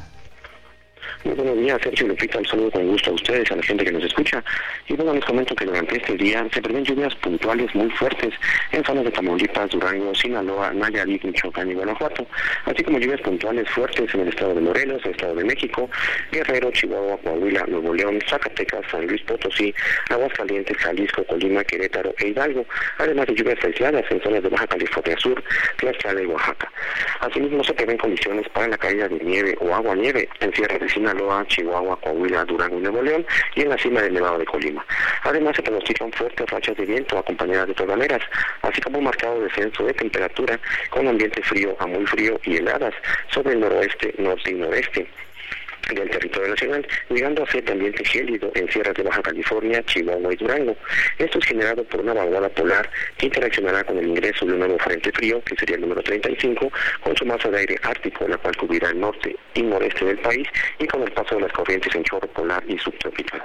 Por otra parte, un canal de baja presión extendido sobre el noreste de México generará lluvias puntuales fuertes en el estado de Puebla y Veracruz, chubascos en la península de Yucatán y lluvias aisladas en zonas de Puebla y Tabasco, de Chiapas En cuanto a las temperaturas, les comento que se esperan temperaturas superiores a los 35 grados Celsius en el centro y sur del litoral del Pacífico mexicano, en el sureste de México y en zonas de la península de Yucatán. Y bueno, Sergio Lupita, para la Ciudad de México se prevé durante esta mañana cielo medio nublado con ambiente fresco y por la tarde ambiente templado a cálido, con lluvias e intervalos de chubascos. En cuanto a la temperatura, la máxima estará oscilando entre los 22 a 24 grados Celsius y la mínima para mañana será de 9 a 11 grados Celsius. Sergio Lupita, esta es la información que tenemos. Muchas gracias, Alex. Muchas gracias, hasta luego. Hasta luego y vámonos con el Químico Guerra. El Químico Guerra. Con Sergio Sarmiento y Lupita Juárez. ¿Cómo estás, Químico? ¿De qué nos platicas esta mañana? Muy buenos días. Lupita, Sergio, de una muy buena noticia para terminar la semana, algo que nos debe llenar de orgullo a todos los mexicanos. Fíjense que acaban de otorgar el premio en calidad oro del Wildlife Habitat Council, el WHC, que es el Consejo para el Hábitat de la Vida Silvestre, una organización muy, muy prestigiada, que es parte del Consorcio Global de las Naciones Unidas de las Empresas por la Naturaleza, a CEMEX he platicado con ustedes los esfuerzos que ha hecho eh, Cemex a lo largo ya de muchas décadas por su participación también en el contexto eh, global, en el contexto mundial, en eh, crear concretos, por ejemplo, de alta resistencia, pero que requieren un mucho menor contenido de agua en su elaboración, ahorrando eh, muchos, muchos cientos de miles de metros cúbicos de agua, precisamente allá en Monterrey, por ejemplo, donde tienen la crisis del agua. Bueno, pues aquí Cemex viene reaccionando ya desde hace décadas, ¿no? Ahorita con la crisis, pero se le dio el premio no solamente por su sistema, por ejemplo, que tiene el sistema más avanzado de monitoreo de emisiones, apoyado con drones, que permite generar alertas de predicción, fíjense, de la calidad del aire para tomar acciones de prevención con suficiente tiempo de reacción. Esto es importante porque ya ven que hay Hey, I'm Ryan Reynolds. Recently, I asked Mint Mobile's legal team if big wireless companies are allowed to raise prices due to inflation. They said yes. And then when I asked if raising prices technically violates those onerous two year contracts, they said, What the f are you talking about, you insane Hollywood ass? So to recap, we're cutting the price of Mint Unlimited from $30 a month to just $15 a month. Give it a try at mintmobile.com slash switch. $45 up front for three months plus taxes and fees. Promo for new customers for limited time. Unlimited more than 40 gigabytes per month. Slows. Full terms at mintmobile.com. Toda una eh, polémica ahorita con la refinería de Cadereyta. Se están eh, pues generando ya eh, movimientos ciudadanos, ¿no? Por la pésima calidad del aire que se tiene allá en Monterrey por la refinería y por el, escándalo este que ya inclusive desde la presidencia se dijo que no, que eh, esto es, un escándalo provocado, ¿no? Para dañar al gobierno, etcétera. Pues no, ellos están eh, con unas emisiones perfectamente controladas dentro de los rangos que eh, exige la ley en México, inclusive superándolos en muchos casos, pero también tienen muchas acciones. ¿Se acuerdan que hice un reportaje sobre la Reserva Natural del Carmen, donde ellos han eh, eh, eh, permitido, digamos, han inducido que se vuelva a tener el bisonte gigante mexicano que estaba prácticamente extinto en nuestro territorio, que se tienen ya manadas en la reserva esta del Carmen, pero tienen muchas cosas. Ahorita que estaba yo revisando lo del premio, porque me dio muchísimo gusto, tienen, eh, están eh, eh, apoyando, financiando jardines para polinizadores en una zona pues desértica como es en Monterrey, un programa de restauración ambiental. Tienen un humedal que es una verdadera maravilla, que es un humedal pues una zona eh, inundable, una zona que está húmeda, por eso se le llama humedal, y que permite que se reproduzcan ahí una gran cantidad de especies, se llama tanque prieto, este humedal que se tiene, que es una verdadera maravilla y por este conjunto de acciones integrales que llevan mucho tiempo, o sea, este premio no se da por una cuestión de un momento o de un invento o de una acción de una empresa, una organización de la sociedad civil, etcétera, sino por la trayectoria a lo largo del tiempo, ¿no? Y este consorcio de Naciones Unidas que se llama Wildlife Habitat Council eh, reconoce todo el trabajo que se ha hecho ya durante muchos años precisamente para restaurar el hábitat. Tienen un programa de restauración restauración ambiental ciudadana, donde salen de sus instalaciones para en el entorno de las mismas plantas que normalmente las visualizamos como pues no algo bonito, ¿no? Al contrario, aquí están haciendo precisamente junto con todas las comunidades adyacentes a sus plantas acciones de restauración ambiental ciudadana. Así que me dio muchísimo gusto este premio oro del Wildlife Habitat Council para una empresa mexicana. Es un premio muy, muy eh, codiciado, muy reconocido y qué mejor que sea para una empresa mexicana. Y quería comentarlo este fin de semana para que veamos que también hay cosas muy buenas, hay cosas que van avanzando y que no nos dejemos deprimir por todo el torbellino este que estamos viviendo de cosas a veces eh, pues terribles, tenebrosas, desagradables, etcétera. Hay cosas muy buenas en nuestro futuro aquí en México, Sergio Lupita. Oye, Químico, pues qué gusto escucharte con, con esto que nos dice sí hay cosas buenas, hay proyectos eh, positivos y que nos van a, pues nos van a favorecer a todos, ¿no? Claro, y son a largo plazo, no son cuestiones seccionales, no son cuestiones del vaivén, ¿verdad?, del corto plazo, sino que da gusto que haya ejecutivos mexicanos, los que los de Cemex, por ejemplo, que ya tienen sus miras puestas, ¿no?, hacia el futuro de nuestros hijos, de nuestros nietos, y eso, pues a mí sí me llena de orgullo que haya sido una empresa mexicana de esta envergadura y con esta trascendencia a nivel global que haya recibido este premio del Wildlife Habitat Council. Lupita. Muy bien, pues muchas gracias, Químico. Muy buenos días. Buen fin de Buen fin de semana.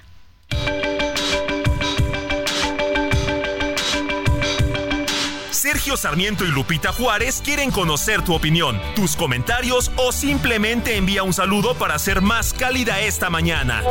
Envía tus mensajes al WhatsApp 55 20 10 96 47.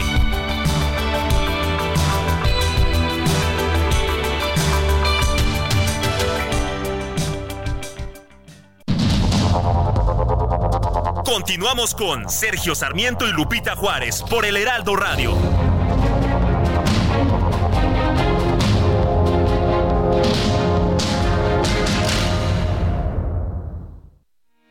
Porque te presta hasta cuatro meses de tu sueldo. Porque lo obtienes en máximo 24 horas. Porque lo utilizas para lo que quieras. Porque lo tramitas fácil y sin intermediarios. Porque tiene las tasas más bajas del mercado. Porque es tu derecho. Fonacot es el crédito. Fonacot, 50 años cumpliendo. Gobierno de México. Jaque Mate con Sergio Sarmiento.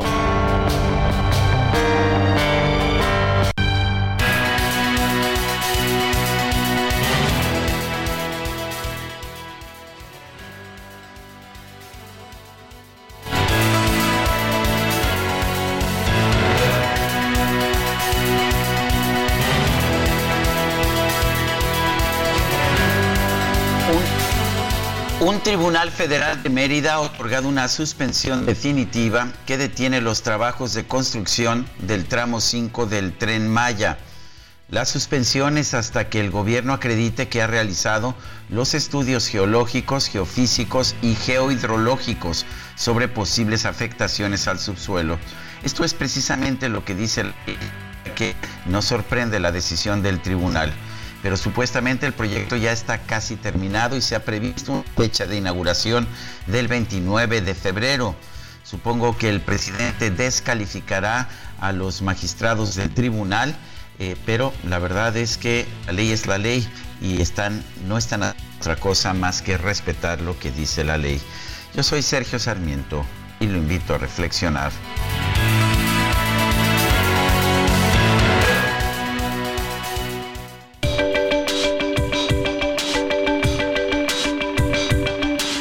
Sergio Sarmiento, tu opinión es importante.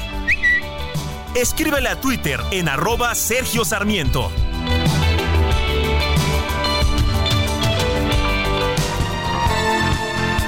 Un día llegará que ya de tanto ir y venir rodando, el cuerpo me dirá que no, que pare, que ya está cansado. Un día llegará que tenga que pagar muy caro por no saber decir que no a la ansia de llegar más alto. Seré quien todo lo dio por triunfar, dejando su vida al pasar, hecha pedazos.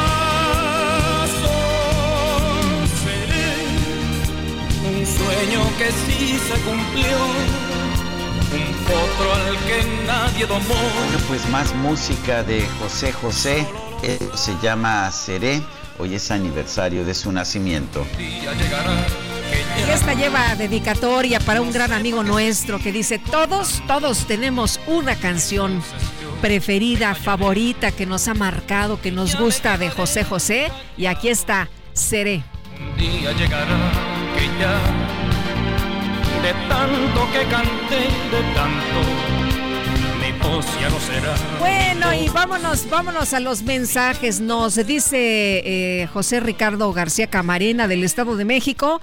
Excelente viernes, Sergio Lupita. Ahora la delincuencia organizada está alcanzando al gobierno municipal que es cómplice u omiso para enfrentar su responsabilidad. Fue el alcalde de Taxco Guerrero, el mismo que dijo que lo que pasa allá con el transporte por cobro de piso es solamente un bachecito.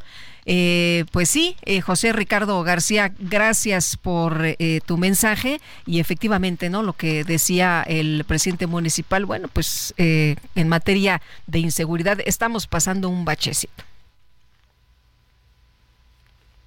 Bueno, y Adán nos dice tráfico parado totalmente en la autopista México-Querétaro, dirección Querétaro. Gracias, gracias Adán. Dice esto en Cuautitlán, Izcali. Gracias por el reporte para alertar a nuestros amigos del auditorio. Adelante, Sergio. Francisco Javier dice, estoy leyendo esta novela, Los renglones torcidos de Dios, de Torcuato Luca de Tena. Pues gracias, Francisco Javier, que eres un gran lector y gracias por escucharnos y por recomendarnos en este viernes, viernes de lectura, ¿no? ¿Qué nos recomiendan esta mañana? Bueno, eh, vamos con, otras eh, cosas. Fíjese usted que organizaciones de la sociedad civil convocaron a la ciudadanía a una concentración. Esto será el próximo domingo 18 de febrero. Beatriz Leisegui, miembro del Comité Ejecutivo de Unidos y de UNE México. Qué gusto saludarte. ¿Cómo estás, Beatriz? Muy buenos días. Hola, ¿qué tal? ¿Cómo estás, Lupita? Qué gusto estar con ustedes. Oye, Beatriz, pues cuéntanos, cuéntanos, ¿es a favor de alguien esta movilización? ¿Es en contra de alguien? ¿Cuál es el propósito? Sí, Lupita, mira, son muchas razones por las cuales nos llevan a salir a la calle en esta ocasión. Eh, de hecho, Unidos eh, publicó y circuló esta semana por varios medios las 10 razones por las cuales debíamos de estar eh, en las plazas principales de México y el extranjero para expresarnos a favor de la defensa de nuestro voto libre, es decir, reaccionar fuertemente a lo que está pasando en este momento de que estamos viviendo una elección de Estado. ¿Y, qué significa eso? ¿Qué significa promover nuestro voto libre? Es que, se, que deje de haber intervención por parte del gobierno en las elecciones, como las hemos visto con el apoyo de recursos, de propaganda a sus candidatos, que dejen de utilizar los programas sociales con fines electorales y engañar a la gente que esos desaparecerán de no ganar el partido en el poder, y ya que estos ya, como, como, como sabemos, están contemplados en la Constitución, que se respete la autonomía del INE y el Tribunal Electoral, que se han visto mermados de manera pues relevante en, fechas recientes, que se combate y castigue la intervención del narco en las elecciones, que no se convierta en un narco una narcoelección como vimos en varios estados en el 2021 y que los medios del gobierno eh, de información actúen con imparcialidad y equidad. En síntesis, Lupita, se trata de defender a nuestra democracia y nuestra libertad. Beatriz, ¿de dónde a dónde será el recorrido? Y tengo entendido que no nada más va a ser aquí en la capital de la República, que van a sumarse pues prácticamente eh, diferentes ciudades en eh, otros estados. Sí, pues mira, hasta ayer, Lupita, eh, que tuve el último reporte, llevamos ya 117 ciudades en donde van a salir ciudadanos a expresarse, 100 de ellas dentro del interior del país. Todos los estados de la República eh, eh, saldrán. 17 eh, ciudades serán en el exterior, en seis países, Estados Unidos, Canadá, España, Francia, Inglaterra y Portugal.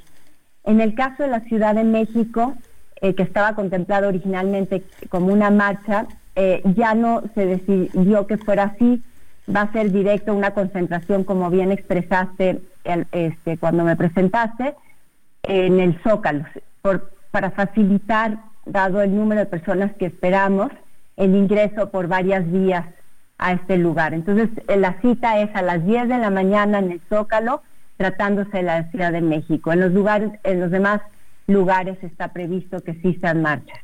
Ahora, será un único orador, ¿verdad? Es eh, Lorenzo Córdoba, quien eh, fue presidente del Instituto Nacional Electoral. Así es. así está contemplado que sea. Es la única persona que va a hablar. Está contemplado que sea Lorenzo y Ana Lucía Medina, que es parte de, de Unidos, eh, que va a leer precisamente esas 10 razones por las cuales estamos ahí todos los ciudadanos. Muy bien, pues eh, Beatriz, muchas gracias. Entonces, eh, ¿a qué hora es la cita? Sí, a las 10 nada más quisiera enfatizar un par de cosas, Lupita, si me das oportunidad. Adelante. Es decir que es un evento completamente apartidista, ciudadano, en el que este, pues, es, un esfuerzo no nada más de Unidos, sino 257 organizaciones de la sociedad civil que también eh, están apoyando en la convocatoria. Es muy importante que no haya expresiones a favor de ningún partido o candidato y estamos eh, invitándolos a que todos marchemos de rosa y de blanco. Y simplemente decir, que, eh, Lupita, para finalizar, que no debemos de minimizar la importancia de estar en el zócalo, de expresarnos, gracias a eso, que esta es la, digamos, la saga de dos eventos eh, que tuvimos anteriores, en donde fuimos capaces por la, por la presión tan fuerte que ejercimos, que ahora se nos conoce también como la marea rosa, de frenar la reforma constitucional que se tenía prevista eh, para desaparecer al INE. Posteriormente, justo hace un año, en febrero, hicimos la concentración que reunimos a más de un millón y medio de personas para expresarnos contra el Plan B, que significaba a través de reformas a leyes descuartizar prácticamente al INE, quitándole recursos económicos y humanos. Y pues ahora no es menor lo de lo que está en juego, como, como platiqué, en estos momentos en donde empieza pronto un proceso electoral, el que sea un proceso, proceso electoral limpio, y el que se respete completamente nuestra posibilidad de votar. Muy bien, pues Beatriz, muchas gracias. Como siempre, muy buenos días. Muchas gracias, Lupita, que estés muy bien. Adelante, Sergio. Bueno, pues uh, tengo aquí con Sí, tengo aquí conmigo el libro Las dos izquierdas, lo que nunca se contó sobre la izquierda mexicana. Es un libro escrito por Jorge Castañeda, exsecretario de Relaciones Exteriores, y Joel Ortega Anaya, periodista y analista político. Tenemos a los dos en la línea telefónica. Jorge, Joel, gracias por por uh, conversar con nosotros. Déjame empezar uh, contigo, Jorge. Hablan de dos izquierdas, que hay dos izquierdas, una izquierda de, nacionalista revolucionaria, otra izquierda independiente. Cuéntanos de estas dos izquierdas. Sí, Sergio, es un, gusto platicar contigo. Es, Joel Ortega Juárez, por cierto. Hola, Lupita. Hola, ¿qué tal? sí, es Joel Ortega Juárez. sí. Eh, sí, y aquí lo tengo, aquí tengo la, es que me lo pasaron mal en la, en, aquí en el chat, pero lo tengo bien aquí en el libro, el libro lo tengo aquí conmigo.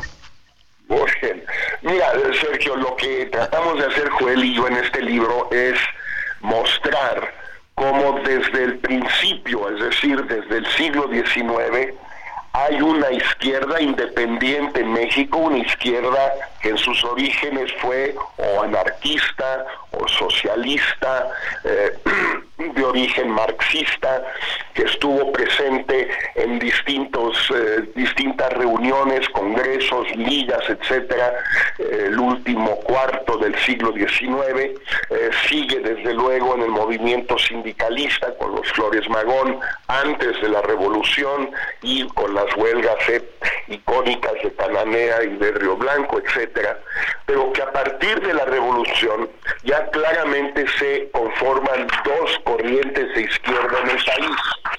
Una que es una izquierda independiente caracterizada principalmente por la fundación del Partido Comunista Mexicano en 1920 y la izquierda de la Revolución Mexicana si se quiere, emblemáticamente representadas, no en un sentido absolutamente científico, si quieres, pero emblemáticamente por figuras como Zapata y Villa, y que durante todo el siglo XX y, e incluso una parte del siglo XXI, eh, si quieres, estas dos izquierdas han ido caminando eh, juntas al mismo tiempo.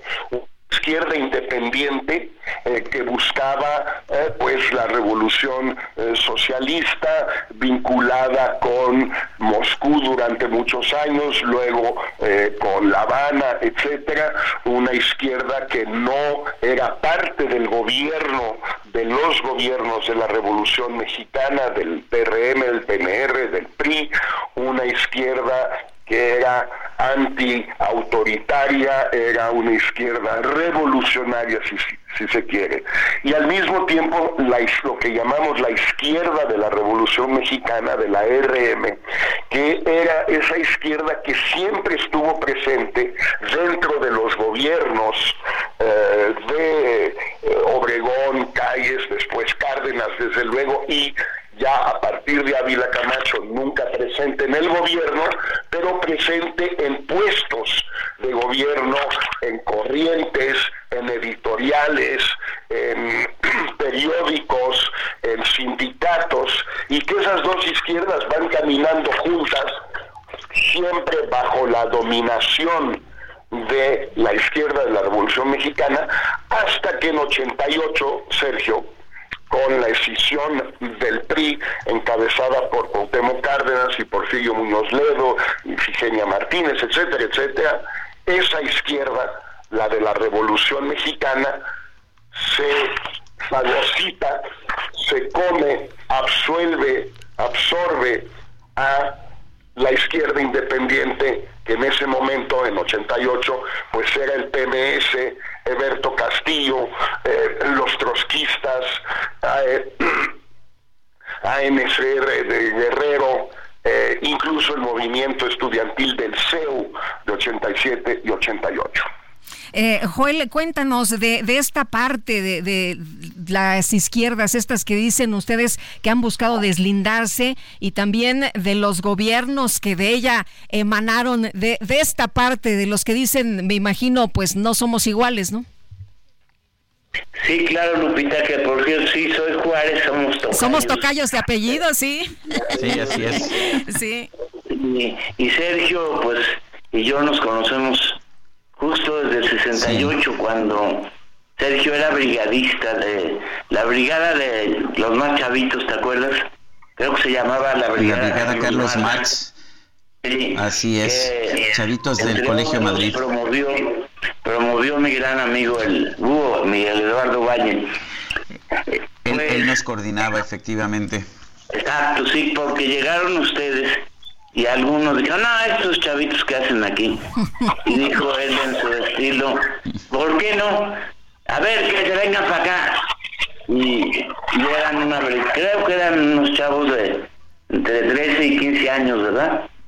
Sí, teníamos como 15, 15, 16, estaba Nuri Fernández, estaba, estaba yo, estaba, eh, ya no me acuerdo bien de los otros, pero éramos como 5 o 6.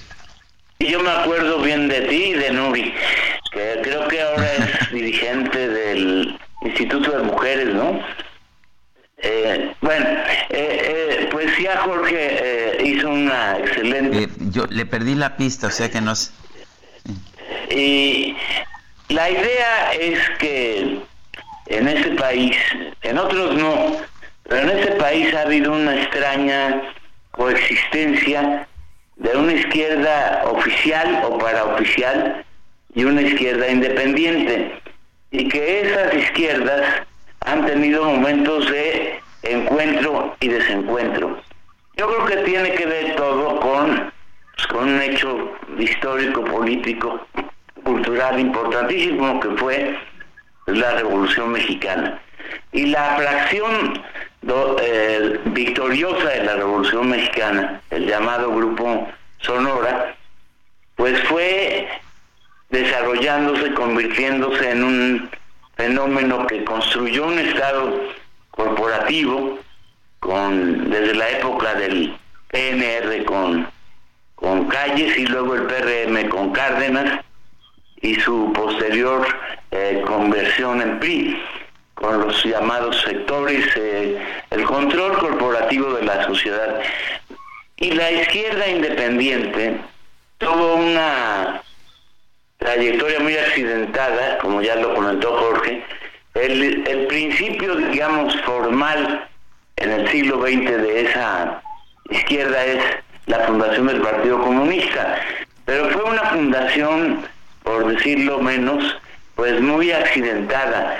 Nace el Partido Comunista fundado por mayoritariamente por activistas, eh, agitadores extranjeros, japoneses, eh, eh, hindús, holandeses, en fin, belgas, en medio de una, una revolución en 1919, el país estaba envuelto en otra vorágine y nace el Partido Comunista.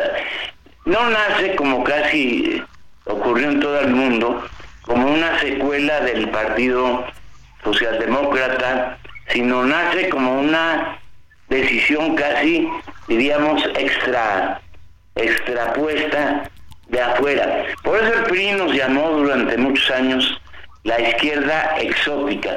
El PRI tenía una definición, la reacción, esa que cita el presidente López Obrador, eh, evocando a Juárez, que la victoria de la reacción es moralmente imposible y la izquierda exótica. O sea, aquí el único que le tronaban sus chicharrones era el PRI, como decía López Portillo. Los demás o eran reaccionarios imposibles de triunfar moralmente y o éramos exóticos. Esa condición de la izquierda independiente de perseguida, de clandestina, de extraviada, sin rumbo, aquella que Revueltas llamó el proletariado sin cabeza, tuvo sin embargo momentos estelares. Yo creo que sobre todo las movilizaciones huelgas de los finales de los años 50 de ferrocarrileros, maestros, petroleros también, telefonistas, que se dice poco. Y yo creo que el auge más, más interesante de eso es el movimiento del 68. No tanto por sus seis puntos que eran en sí mismos pues puntos bastante eh, digamos regulares en una democracia. Se trataba de puntos de reparación de daños a víctimas destitución de jefes de la policía. Quizá el más subversivo era la derogación del artículo penal del Código Penal 145 bis, pero en general eran demandas completamente asimilables por cualquier régimen democrático. Pero ocurrió algo que tristemente se está volviendo a repetir. ¿Te acuerdas, Sergio? El principio de autoridad. Dijo Díaz Ordaz, aquí nadie que no seamos nosotros tiene derecho a plantear nada. Así es que el principio de autoridad que se llama ahora la defensa de la investidura presidencial se convirtió en un en una concha, en un en una barrera infranqueable para poder dialogar. Por eso el punto no escrito de la del movimiento era el diálogo y luego el diálogo público, en fin. Dialogar en México parecía algo verdaderamente de marcianos y creo que por eso eh, esta izquierda independiente contribuyó de manera muy importante a los cambios que se hicieron a partir, digamos, de la de la segunda, de la, del último, los últimos 25 años del siglo XX. Y eso es lo que está hoy en entredicho. Ya Jorge lo dijo, la izquierda de la Revolución Mexicana logró se tragó, como dice, fagocitó a la izquierda independiente. A partir de 88 hubo lo que yo llamé un matrimonio imposible. Las izquierdas, todas, trotskistas, maoístas, eh, eh, todo tipo de izquierdas, con, con la izquierda del PRI. Y ese matrimonio imposible, en las vencidas, terminó ganando eh, el, lado de la Revolución Mexicana. Y luego dentro de la, de la Revolución Mexicana, se dice en el libro, Cuauhtémoc cometió el error de evitar que avanzara Porfirio Muñoz Dedo y apadrinó o patrocinó a, bueno. a López Obrador y al final López Obrador lo mandó a volar y se adueñó del PRD que luego se convirtió en Morena, pero si tú ves los nombres, los apellidos, las estructuras del PRD son las mismas que hay en Morena. Y no es un asunto de orden, como muchos dicen, del estilo, del carácter de la personalidad del presidente, es que hay una corriente dominante, lo que Gramsci decía, una hegemonía de la ideología nacionalista, estatista, que es la Revolución Mexicana, ¿no? Bueno, Joel, eh, tenemos que ir una pausa nosotros. Eh, quiero agradecerte eh, la, la, presentación, el que nos hayas hablado de las dos izquierdas que escriben Joel Ortega Juárez y Jorge G. Castañeda. vamos a una pausa nosotros, regresamos en unos momentos más.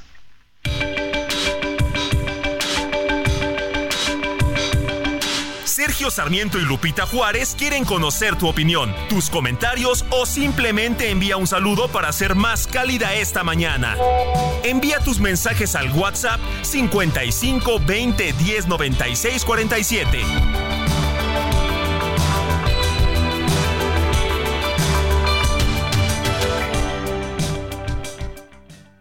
Continuamos con Sergio Sarmiento y Lupita Juárez por el Heraldo Radio.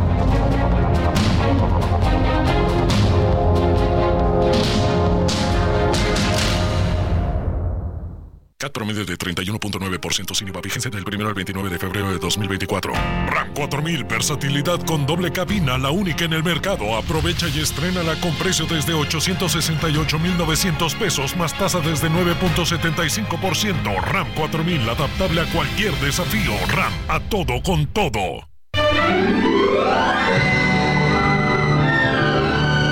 16 de febrero se celebra el Día de los Amores Imposibles.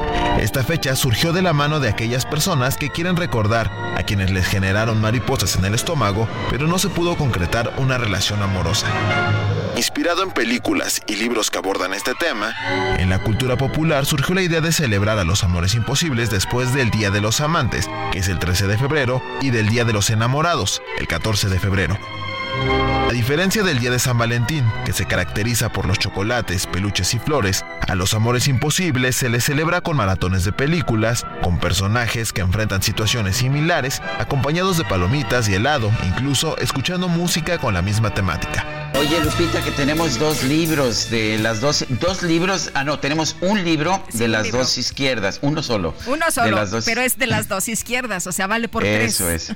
Bueno, eh, a ver si alguien de nuestro público lo quiere, seguramente sí habrá. Oye, está interesante, fíjate que, ah, bueno, el libro está muy bueno, a mí me pero aparte está súper agilito porque tiene los capítulos muy cortitos y te la llevas rapidito, ¿eh? No es nada complejo, nada eh, complicado, aunque tiene pues eh, información muy importante.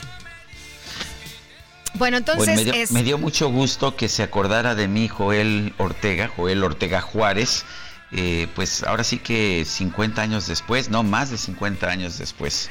Eh, estamos hablando que de... es el autor, uno de los autores del libro, junto con Jorge Castañeda. Bueno, pues si usted quiere este ejemplar de las dos izquierdas, mándenos un mensaje de WhatsApp al ya, que ya, que ya ni des el teléfono. No, ya, ya, bueno. Ya, se lo llevaron. Es que era uno solo, sí. Era uno solo, bueno. Bueno, Patricia Sánchez, espero que disfrutes esta lectura. Oye, mi querido Sergio, fíjate que nos están llegando mensajes de personas que nos dicen, por favor, ojalá que vean la situación de las personas mayores en los bancos del bienestar. Es terrible el trato que nos dan a las personas que esperamos horas y horas desde temprano y nunca hay sistema y nunca sale nadie a informar absolutamente nada es lo que pues nos dicen amigos del auditorio que nos están mandando estos mensajes. ¿Y para qué hicieron el cambio? Acuérdate que pues antes las tarjetas del bienestar se podían usar en cualquier banco y se daba un buen servicio en todos los bancos. Era muy eficiente, era muy, rápido, tenías una, eh, pues eh, tenías un, lugar cerca a tu domicilio, no tenías que andar buscando a ver y dónde está el banco del bienestar, pero pues el presidente y sus ocurrencias, ¿no? El presidente que quería que la gente pues dijera, ah, mira, me dieron mi dinerito en el banco del bienestar, me dieron mi dinerito en el banco del presidente. Bueno, me imagino y ni ¿eh? siquiera así, ni siquiera así se puede rescatar el, el, Banco del Bienestar que está teniendo pérdidas enormes, por lo menos según la información que nosotros podemos colegir, porque todo todo ya sabes es materia de seguridad nacional y no no se da No tenemos la información. clara ni completa. Oye, y otro asuntillo. No hay agua. La gente está padeciendo, Sergio, de, de, esta crisis hídrica. En muchos lugares, pues ya la gente está desesperada, eh, comprando pipas y pipas y pipas. Y bueno, pues hay personas que están sufriendo, no tienen agua, que tienen que comprar precisamente, gastar este dinero, destinarlo para las pipas en vez de otras cosas. Y la sociedad, pues está organizando ahora, ¿no? Otra vez, porque las autoridades reaccionan de manera tardía. Me enteré que un funcionario estaba ahí rogándole al cielo para que lloviera. Imagínate nada más. Eso está muy bien, me parece muy bien. Pero como dice la frase, ¿no? A Dios rogando y con el mazo dando, pues está bien que le rueguen, pero pues que también le chambeen, ¿no? Para resolver esta situación. Pues sí, bueno, y hay que recordar, ayer lo, lo señalaba yo en, uh, en mi artículo eh, que se publicó, hay que recordar que en 2017 se estableció en la Ciudad de México el derecho humano al agua y también se estableció que estaba prohibido que se privatizara el servicio. Había 8.500 millones de pesos que estaban listos para realizar... Eh, para realizar inversiones en, en, infraestructura, tubería, en medición, en todo lo que se necesitaba. Y pues claro, se desapareció, se desapareció esta inversión de 8.125 millones de pesos por una decisión de los políticos de la Ciudad de México. Ahora nos dicen que van a traer agua de Hidalgo. Y pues me imagino que los hidalguenses se van a preguntar, ¿y yo por qué? Claro. Pues sí, pues Y, la gente, la verdad es que sí está enfrentando una situación muy grave y no nada más en las grandes ciudades, también en otros lugares. Eh, hay sequía en distintos estados del país, o sea, la situación es realmente muy grave. Hay eh, mucha sequía y por eso era importante que se hicieran las inversiones. Sabemos pues que necesitamos inversiones para impedir fugas, inversiones para eh, potabilizar. Aunque no se vea, ¿eh? Aunque no se vea, porque a los políticos les gustan estas obras de relumbrón para que digan, ah, mira, pasé por tal y la hizo fulano. No, hombre, con que nos ayuden con el tema del agua, ¿no? Yo creo que también eso se los agradeceríamos mucho los ciudadanos. Pero en fin. Gracias, mi querido Julio. Y en la línea está el ingeniero Manuel Eduardo Gómez Parra, director general de Desarrollo Ferroviario y Multimodal de la Secretaría de Infraestructura, Comunicaciones y Transportes. Ingeniero, gracias por tomar la llamada. Buenos días. Muy buenos días, a sus órdenes. Eh, ingeniero, este jueves dos trabajadores de las obras aquí del tren interurbano cayeron de una estructura y pues está la situación eh, muy complicada porque uno de ellos perdió la vida y el otro fue trasladado a un hospital. No es la primera vez que ocurre una situación así. Hace unas semanas una adobela cayó. ¿Cuál es la situación de estas estructuras, ingeniero? Eh, ¿Quiénes son las compañías encargadas? ¿Es eh, pues por tramos? Explíquenos, por favor. Eh, sí, con gusto. La, el accidente ocurrido hace un mes más o menos eh, estuvo involucrada una tovela prefabricada. Ese es un trabajo que se realiza en planta y que luego se traslada a sitio para ser colocada en, en su posición. Estos trabajos están a cargo del gobierno de la Ciudad de México. El accidente ocurrido ayer es en una zona de obra a cargo de la Secretaría de Infraestructura, Comunicaciones y Transportes y eh, sucedió en un procedimiento constructivo diferente. Eh, se está construyendo un viaducto atirantado en la zona del manantial Santa Fe y eh, este procedimiento constructivo se conoce como doble voladizo en el que dos estructuras que se llaman carros de avance eh, se van posicionando a los lados del apoyo y se cuela el concreto en sitio para que después de ser tensados vayan eh, creciendo hacia los lados y equilibrándose con el propio peso.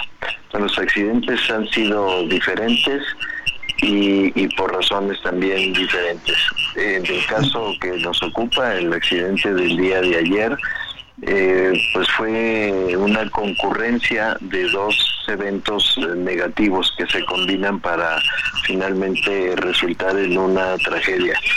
Eh, uno de los elementos de soporte de la estructura del carro de avance eh, se rompe o falla y, y la plataforma que sostenía la parte inferior del carro se desnivela, es decir, se larea. Estaban trabajando en el sitio del orden de 40 personas y desafortunadamente las dos personas que caen del, de la estructura no estaban eh, anclados con su equipo de seguridad por alguna razón, tal vez o se descuidaron o se estaban cambiando de posición en el momento que falló la estructura. Eh, pues o sea, sí, había equipos de seguridad, sí había arneses para, para estos trabajadores. Sí, sin duda, o sea, no se permite el acceso de ninguna persona a la zona de obra si no lleva colocado su equipo de seguridad, que consiste fundamentalmente en un arnés de tres puntos con su cabo de vida y doble gancho. Además, todos estos, eh, todos los trabajadores que laboran en esos frentes reciben una plática de seguridad todos los días y son revisados sus signos vitales previamente a dejarlos pasar a la zona de obra, todo en cumplimiento a las normas de la Secretaría de Trabajo y Prevención Social, la 9 de trabajo en altura y la 31 de condiciones de seguridad y salud en el trabajo. Esto nos consta a nosotros, vamos frecuentemente a la obra y cuando subimos a la zona de trabajo tenemos que someternos a todo eso y usar el equipo de seguridad. Sin duda alguna, el equipo estaba, los, trabajadores lo traían y como le digo, solamente eh, desafortunadamente esas dos personas eh, pues eh, falló la estructura en un momento en que no estaban conectados a la línea de. Eh, ingeniero, nos quedan 30 segunditos. ¿Hay alguna responsabilidad de la empresa? ¿Hay alguna responsabilidad de algún funcionario por este, por este accidente? Bueno, en principio no advertimos nosotros ninguna condición de negligencia en el trabajo y durante el accidente. Creo que este es un caso fortuito. Sin embargo, pues eso será determinado por las investigaciones como le decía, se cuida mucho la seguridad en la obra. Las empresas constructoras son muy serias y eh, pues si de resultar alguna responsabilidad en alguno de ellos, pues se procederá en consecuencia. Muy bien, ingeniero, gracias por conversar con nosotros. Muy buenos días. Para servirles, que tengan un buen día. Hasta luego. Gracias, y nosotros vamos a una pausa y regresamos.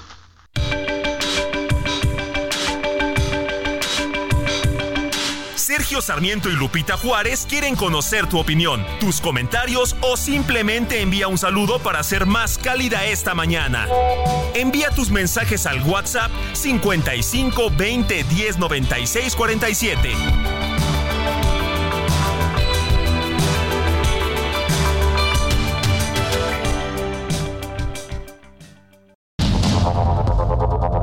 Continuamos con Sergio Sarmiento y Lupita Juárez por el Heraldo Radio.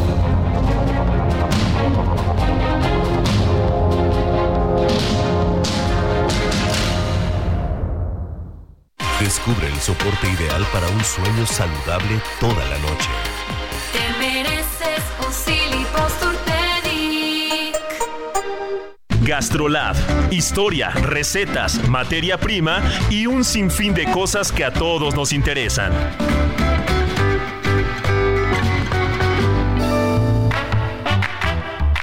Hola amigos del Heraldo Radio, soy el chef Israel Arechiga de Gastrolab y no se pueden perder este fin de semana en punto de la una de la tarde Gastrolab Radio porque vamos a tener un programa no interesante sino lo que le sigue. La mejor sommelier del país, Arisbeth Araujo, viene a la cabina y estará platicando con nosotros no únicamente de lo que se siente ganar un premio, sino de la responsabilidad que trae consigo el premio. Cómo se ve la industria del vino, cómo se ve la industria del servicio desde la parte de la sommelería y por supuesto estaremos platicando con Miriam Lira, nuestra editora de Gastrolab, de muchos temas interesantes porque el programa va a estar buenísimo. Y como todos los viernes, no olviden que la edición impresa de Gastrolab está el día de hoy. Entonces, a comprar el periódico, a escuchar Gastrolab Radio el fin de semana y cualquier duda de alguna receta, gastrolabweb.com siempre al alcance de un clic.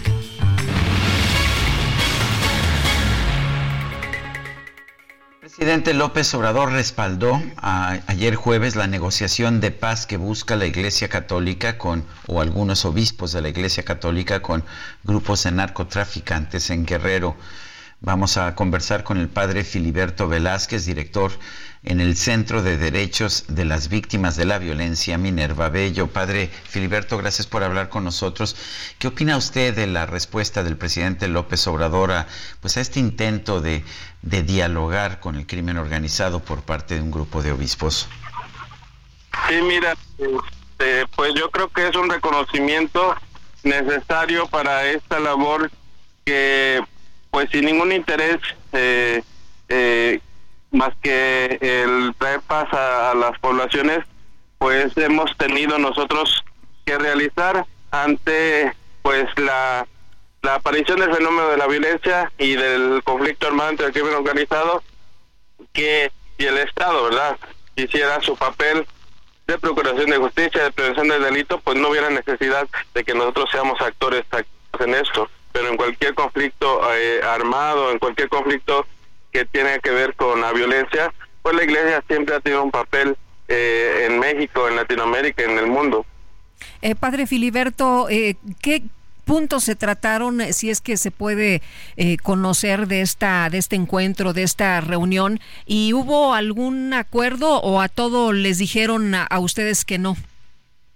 Mira, aquí hay que contextualizar. Son dos, son dos eh, realidades diferentes. Una, la negociación de los obispos, que fue hace un mes en, en la región de la Tierra Caliente, por el conflicto que existe con la familia michoacana y los flacos.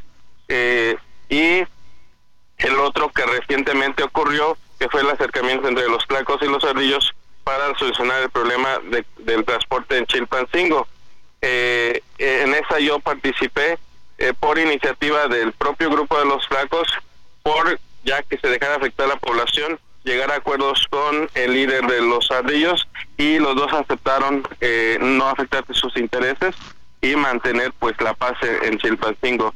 De aquel lado, eh, escucharon a los obispos sus demandas de que dejaran de extorsionar, de que dejaran eh, de afectar pues a terceros eh, y pues se inició un diálogo que sigue permaneciendo esas negociaciones ya sin presencia de nosotros, de los obispos, pero eso digo no fue un fracaso, fue pues de iniciar una apertura del diálogo entre estos dos grupos que es la familia Michoacán y los Tracos para que puedan llegar a un acuerdo y es más complicado porque se está peleando aquí un territorio muy extenso que va desde la tierra de San Miguel Totolapa, Nevado Castillo, El Balsas, Iguala, eh, eh, Tasco y que inclusive trasciende a Cuernavaca.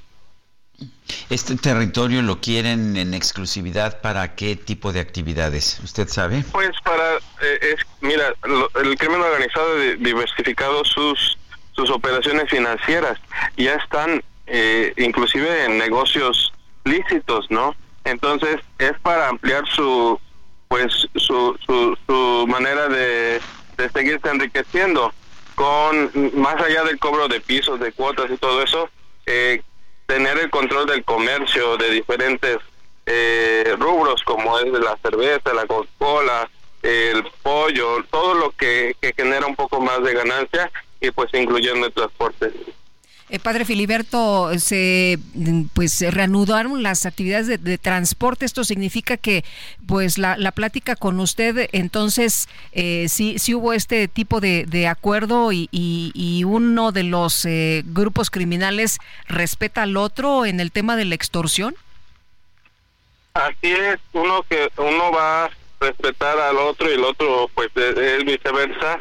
En el tema de no agredir sus intereses económicos. La Chilpancingo, eh, los dos grupos tienen negocios en el mercado. Ayer una revelación de la cuestión del rastro, yo no sabía, de la carne, eh, de la distribución de la carne, del pollo, de los propios este, líneas de transporte. Entonces, pues los dos al final pierden si están en conflicto. Bueno, lo que nos lo que nos cuenta padre es que estos grupos están controlando absolutamente todas las actividades económicas de la región. Sí, pasan por ellos muchas de las actividades. Eh, padre, ¿y, cómo ve usted que dice el presidente el día de ayer? Pues sí que bueno, todos tenemos que contribuir a pacificar, pero la obligación es del Estado. Eh, pues, ¿cómo ve usted esta declaración del presidente? Pues sí, esa, eso es un reconocimiento, pues que él mismo, ¿verdad? Se pone la soga al cuello y pone en pie a una exigencia de las propias autoridades del Estado, del gobierno local, estatal, eh, de que al final ellos tienen que hacer su papel. Yo creo que es acertado que la fiscal haya renunciado, aunque sea temporalmente, que el que habían cambiado de secretario de Seguridad Pública porque pues en estos años no ha funcionado y pues esperemos que ahora con ese llamado del presidente y, y la ayudita que le estamos dando pues ahora sí puedan mantener el orden en este estado. Pues padre Filiberto Velázquez, director en el Centro de Derechos de las Víctimas de la Violencia Minerva Bello, gracias por hablar con nosotros y nos inquieta mucho la información que nos da, pero bueno, gracias y un fuerte abrazo, padre. Hasta luego. Sí, es que, te imaginas, pues es que se supone que el Estado, ¿no? Eh, tiene que, eh, pues, eh, tener estos temas de seguridad muy bien controlados. Se supone que el Estado debe tener el monopolio del uso de la fuerza y ahora... Y, el presidente me sorprende, Sergio, porque el presidente parece que, pues ahora sí que él tiene otros datos, no la realidad que viven los ciudadanos y eso es lo más grave, ¿no? Sí, la, la verdad es que lo que nos dice el padre Filiberto debería preocuparnos. Lo que nos dice es, pues sí, qué bueno que el presidente está de acuerdo, pues nosotros tenemos que tratar por lo menos de que las actividades criminales no afecten demasiado a los ciudadanos comunes y corrientes. En fin. Bueno, eh, vamos a escuchar, si les parece bien, un eh, fragmento del episodio 12 del podcast La Neta con Tatiana y los vocerones y vamos a escuchar pues qué se tocó en el episodio número 12. Adelante platiquemos un poco de todo el rollo este de lo que ha estado saliendo de noticias falsas, especialmente con el tema de la cuarta transformación, el presidente de la República y bueno, ya no digamos hoy con Claudia Sheinbaum es un, a ver, son elecciones. Yo no sé por qué la gente finge que no saben que en estas épocas es cuando hay más noticias falsas, cuando hay campañas, cuando hay bots, cuando hay trending topics, cuando hay, cuando todo es falso, cuando de repente un, un comunicador opina algo y a, las, a los tres días opina algo completamente diferente. Es como, güey, es que estamos en campañas. ¿Por qué estamos fingiendo que estas cosas no pasan? ¿Por qué cuando alguien dice, oye, es que es una granja de bots, están inflando este ataque? No, no, no, imposible, eso no pasa, tú eres un palero, eres un propagandista. Amigo, estamos en campañas y eso siempre pasa. ¿Por qué no será que son parte de eso? Yo vi una cantidad de tendencias que se estuvieron alzando tanto contra el presidente, contra Claudia, contra este, eh, vamos la a decir, la chairiza. Así es. Y curiosamente todas con un adjetivo previo a todo esto, desde narcocandidato, narcopresidente, y ahí le iban agregando todo esto. Pero curiosamente cuando el presidente hace una vinculación con respecto a ciertas cosas que pasaban en Estados Unidos y me llama la atención que pues Xochitl Galvez estuvo en Estados Unidos, habrá ido a pasar charola y luego estuvo en España, en España donde está Felipe Calderón, donde está Peña Nieto y donde dicen, ahí sí digo porque no me consta, que está inclusive el propio expresidente Salinas de Gortari. Bueno, pues ahí parte de este podcast de la neta con Tatiana. Son las 9.40, vamos a un resumen de la información. El presidente Andrés Manuel López Obrador rechazó que la organización criminal de Los Ardillos haya aportado dinero a su campaña electoral de 2006. Ahora fue a entrevistar a un jefe de una banda que le dijo que este, yo había recibido o me habían entregado recursos o habían aportado a la campaña del 2006, ¿no? Y, este, y todo un gran este, despliegue informativo. Pruebas, no están las pruebas. ¿Y para qué ese montaje este, de manera eh, ridículo, este, muy encapuchado, pero además eh, que tiene que atravesar sierras, me dicen, ¿no? Para poder llegar a donde está el campamento. Bueno, pruebas eh, pide el presidente en uno de los eh, audios de este, de este video. Se escucha que hay grabaciones, pero bueno, pues el presidente por lo pronto dice nombre, rechaza que esta organización criminal haya aportado dinero a su campaña electoral. El Congreso de Puebla aprobó reformas a su Código Penal para establecer condenas de hasta ocho años de cárcel a quienes cometan maltrato animal.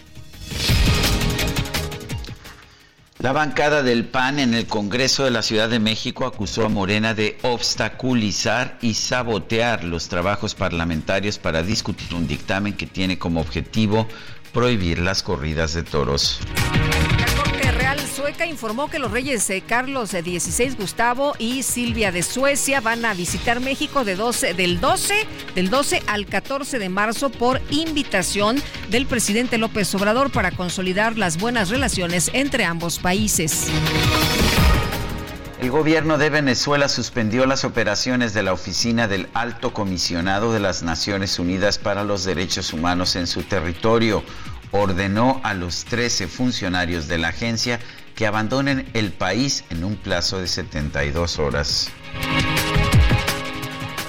El ejército israelí informó que este jueves realizó una operación selectiva y limitada en el hospital Nasser de la ciudad de Yan Yunis, en el extremo sur de Gaza, en busca de cadáveres de rehenes capturados por Hamas.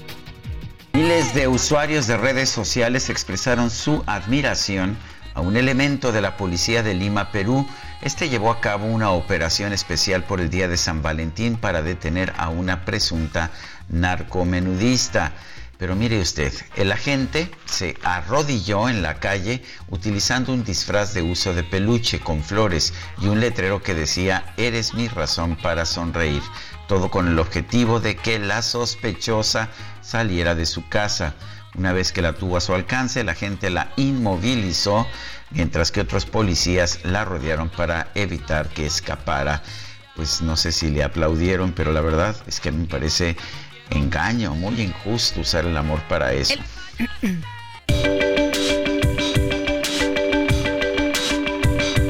Para Lupita Juárez, tu opinión es importante.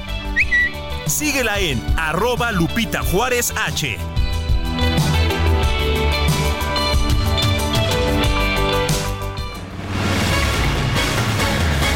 Vamos a platicar esta mañana con Agustín Antonetti, director de Latin America Watch, de la Fundación Libertad de Argentina y de la Fundación Internacional para la Libertad.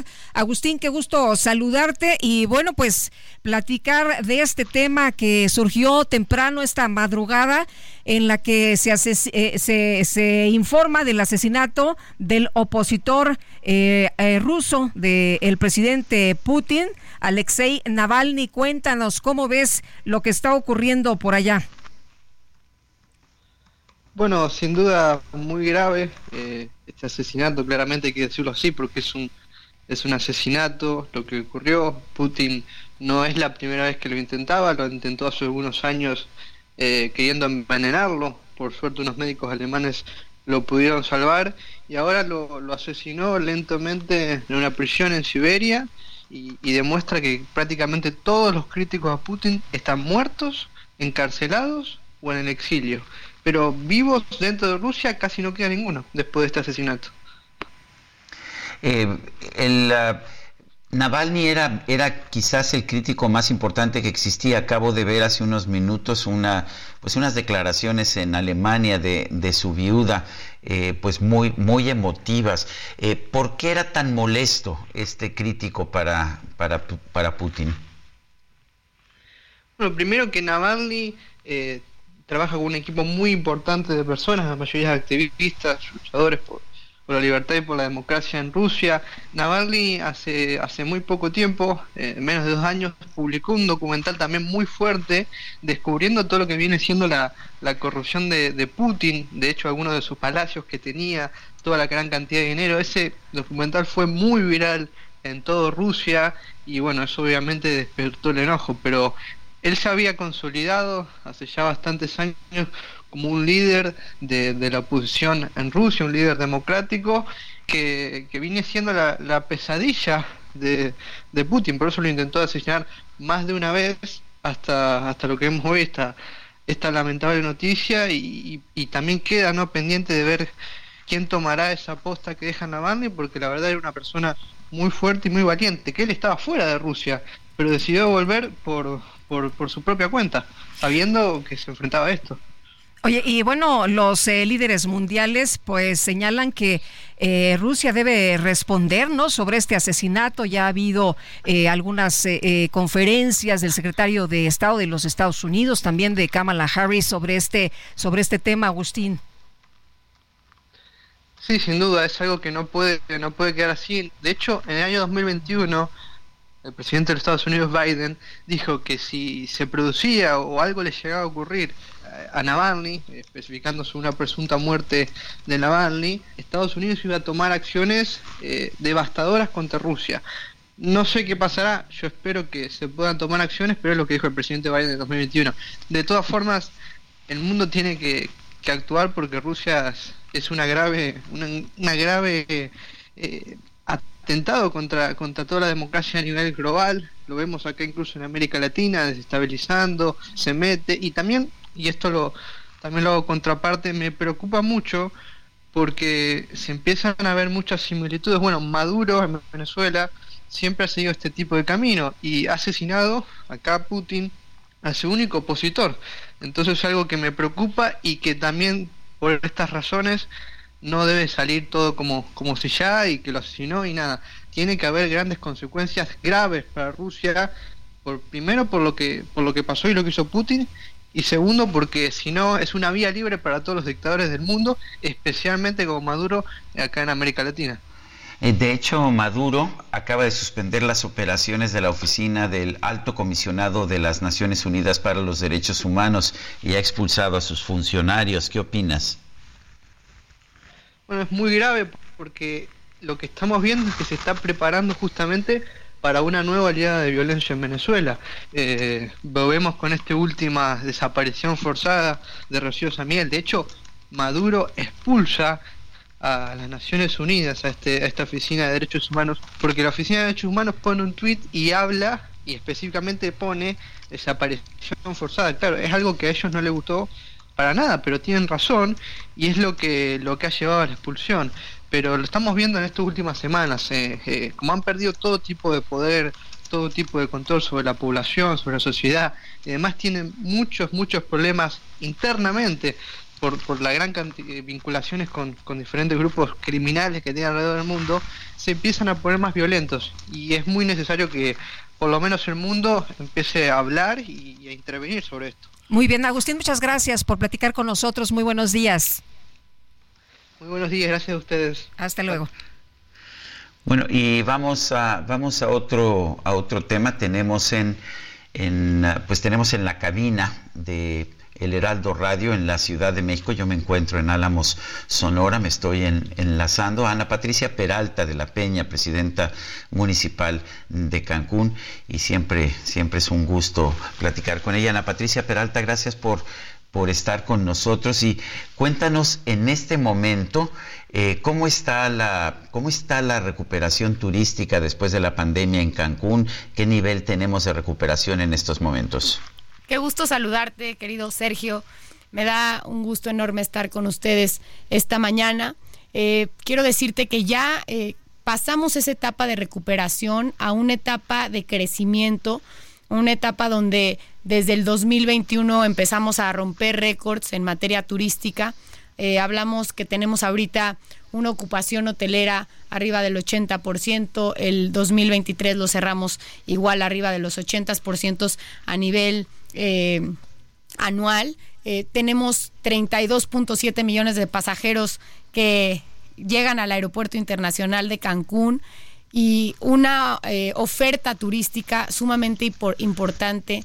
Estamos diversificando la oferta que tenemos en nuestra ciudad, no solamente para que sigamos siendo este destino de sol y playa por excelencia, sino también para que tengamos otro tipo de turismo como deportivo, cultural, gastronómico en eso estamos y pues seguir, seguir con, buenos números y sobre todo que eh, la derrama económica que generen nuestros miles de visitantes, millones de visitantes anuales, pues se vea eh, reflejado en las familias de Cancún. Hablas de otro tipo de, turismo para que lleguen y haya estos eh, eventos. Cuéntanos de eh, pues lo que va a ocurrir con esta Copa América 2024. ¿De qué se trata? Qué gusto saludarte, Lupita. Muchas gracias. Bienvenida. Em, tenemos ya en puerta el 21 de febrero la Copa Soca América, donde vamos a recibir a más de, bueno, a 20 países invitados. Nada más. Nada más y nada menos que 20 países en nuestra ciudad, en Cancún. Vienen países de Centroamérica, algunos de Europa, África y hasta Asia. Y es una copa que es un fútbol, fútbol 7, eh, es completamente gratuita la entrada. Eh, el, año pasado fue en Alemania este mismo torneo de fútbol que es... Eh, eh, realmente de talla internacional. Y ahorita será en Cancún, seremos sede, estamos muy contentos y eh, será en la zona hotelera. Se está montando un estadio provisional en el, en el asta de la bandera, donde está el asta de la bandera enfrente de Playa Langosta. Entonces va a estar espectacular este estadio de donde caben dos mil personas, el estadio, y completamente gratuito para nuestros visitantes y también para los locales, para los cancunenses. Eh, Patricia, el, tradicionalmente en primavera llega el Spring Break. Eh, ¿Sigue siendo Cancún destino favorito para este Spring Break? Sí, tenemos el Spring Break americano y el canadiense y los dos eh, somos, bueno, Cancún es este destino favorito, entonces también estamos listos para recibirlos. Oye, pero antes de que se venga la primavera, pues hace mucho frío, ¿no? últimamente. oye, pero, últimamente ha habido eh, bastante. Sí, verdad que ha habido bastante, pero pero hace hace mucho frío en otros países y bueno, eh, vienen muchos visitantes de Canadá y de Estados Unidos y no vienen nada más en estos meses, vienen enero, febrero, marzo, se la pasan a todo dar. Y no, no nada más vienen dos días, eh, un mes, vienen hasta, se avientan hasta tres meses. Así es. Justamente eh, estuvimos en el carnaval la semana pasada y en uno de los desfiles, bueno, una cantidad de turistas y había una familia de turistas canadienses que llevaban 20 días en Cancún y venían eh, huyendo del frío de Canadá y llevaban 20 días en Cancún, estaban felices y así es, ¿no? Eh, los canadienses, los estadounidenses que viven sobre todo en la, en la parte norte de, su país, van a Cancún, tienen doble, doble eh, residencia y muchos de, estos turistas que son repetitivos, que llevan viniendo a Cancún más de seis años. Hace poquito en un evento en, en la zona hotelera, igual una señora que decía que llevaba 30 años viviendo, yendo a Cancún todos los años y son también por estos... Eh, alojamientos que tenemos que son como de tiempos compartidos, clubes vacacionales. hay muchas opciones. Hay muchas opciones. Muy bien, pues Ana Patricia, muchas gracias. Qué gusto que nos vengas a invitar a todos los eventos. Gracias, qué gusto saludarles. Y se nos acabó el tiempo. Guadalupe, nos escuchamos el próximo lunes en punto de las 7. Hasta entonces, gracias de todo corazón. Heraldo Media Group presentó Sergio Sarmiento y Lupita Juárez.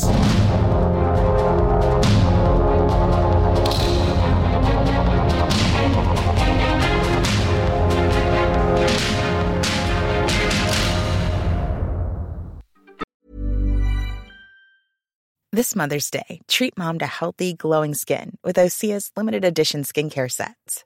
Osea has been making clean, seaweed infused products for nearly 30 years. Their advanced eye care duo brightens and firms skin around your eyes, while the Golden Glow Body Trio nourishes and smooths skin all over. Go to OSEAMalibu.com and use code MOM for 10% off your first order site wide.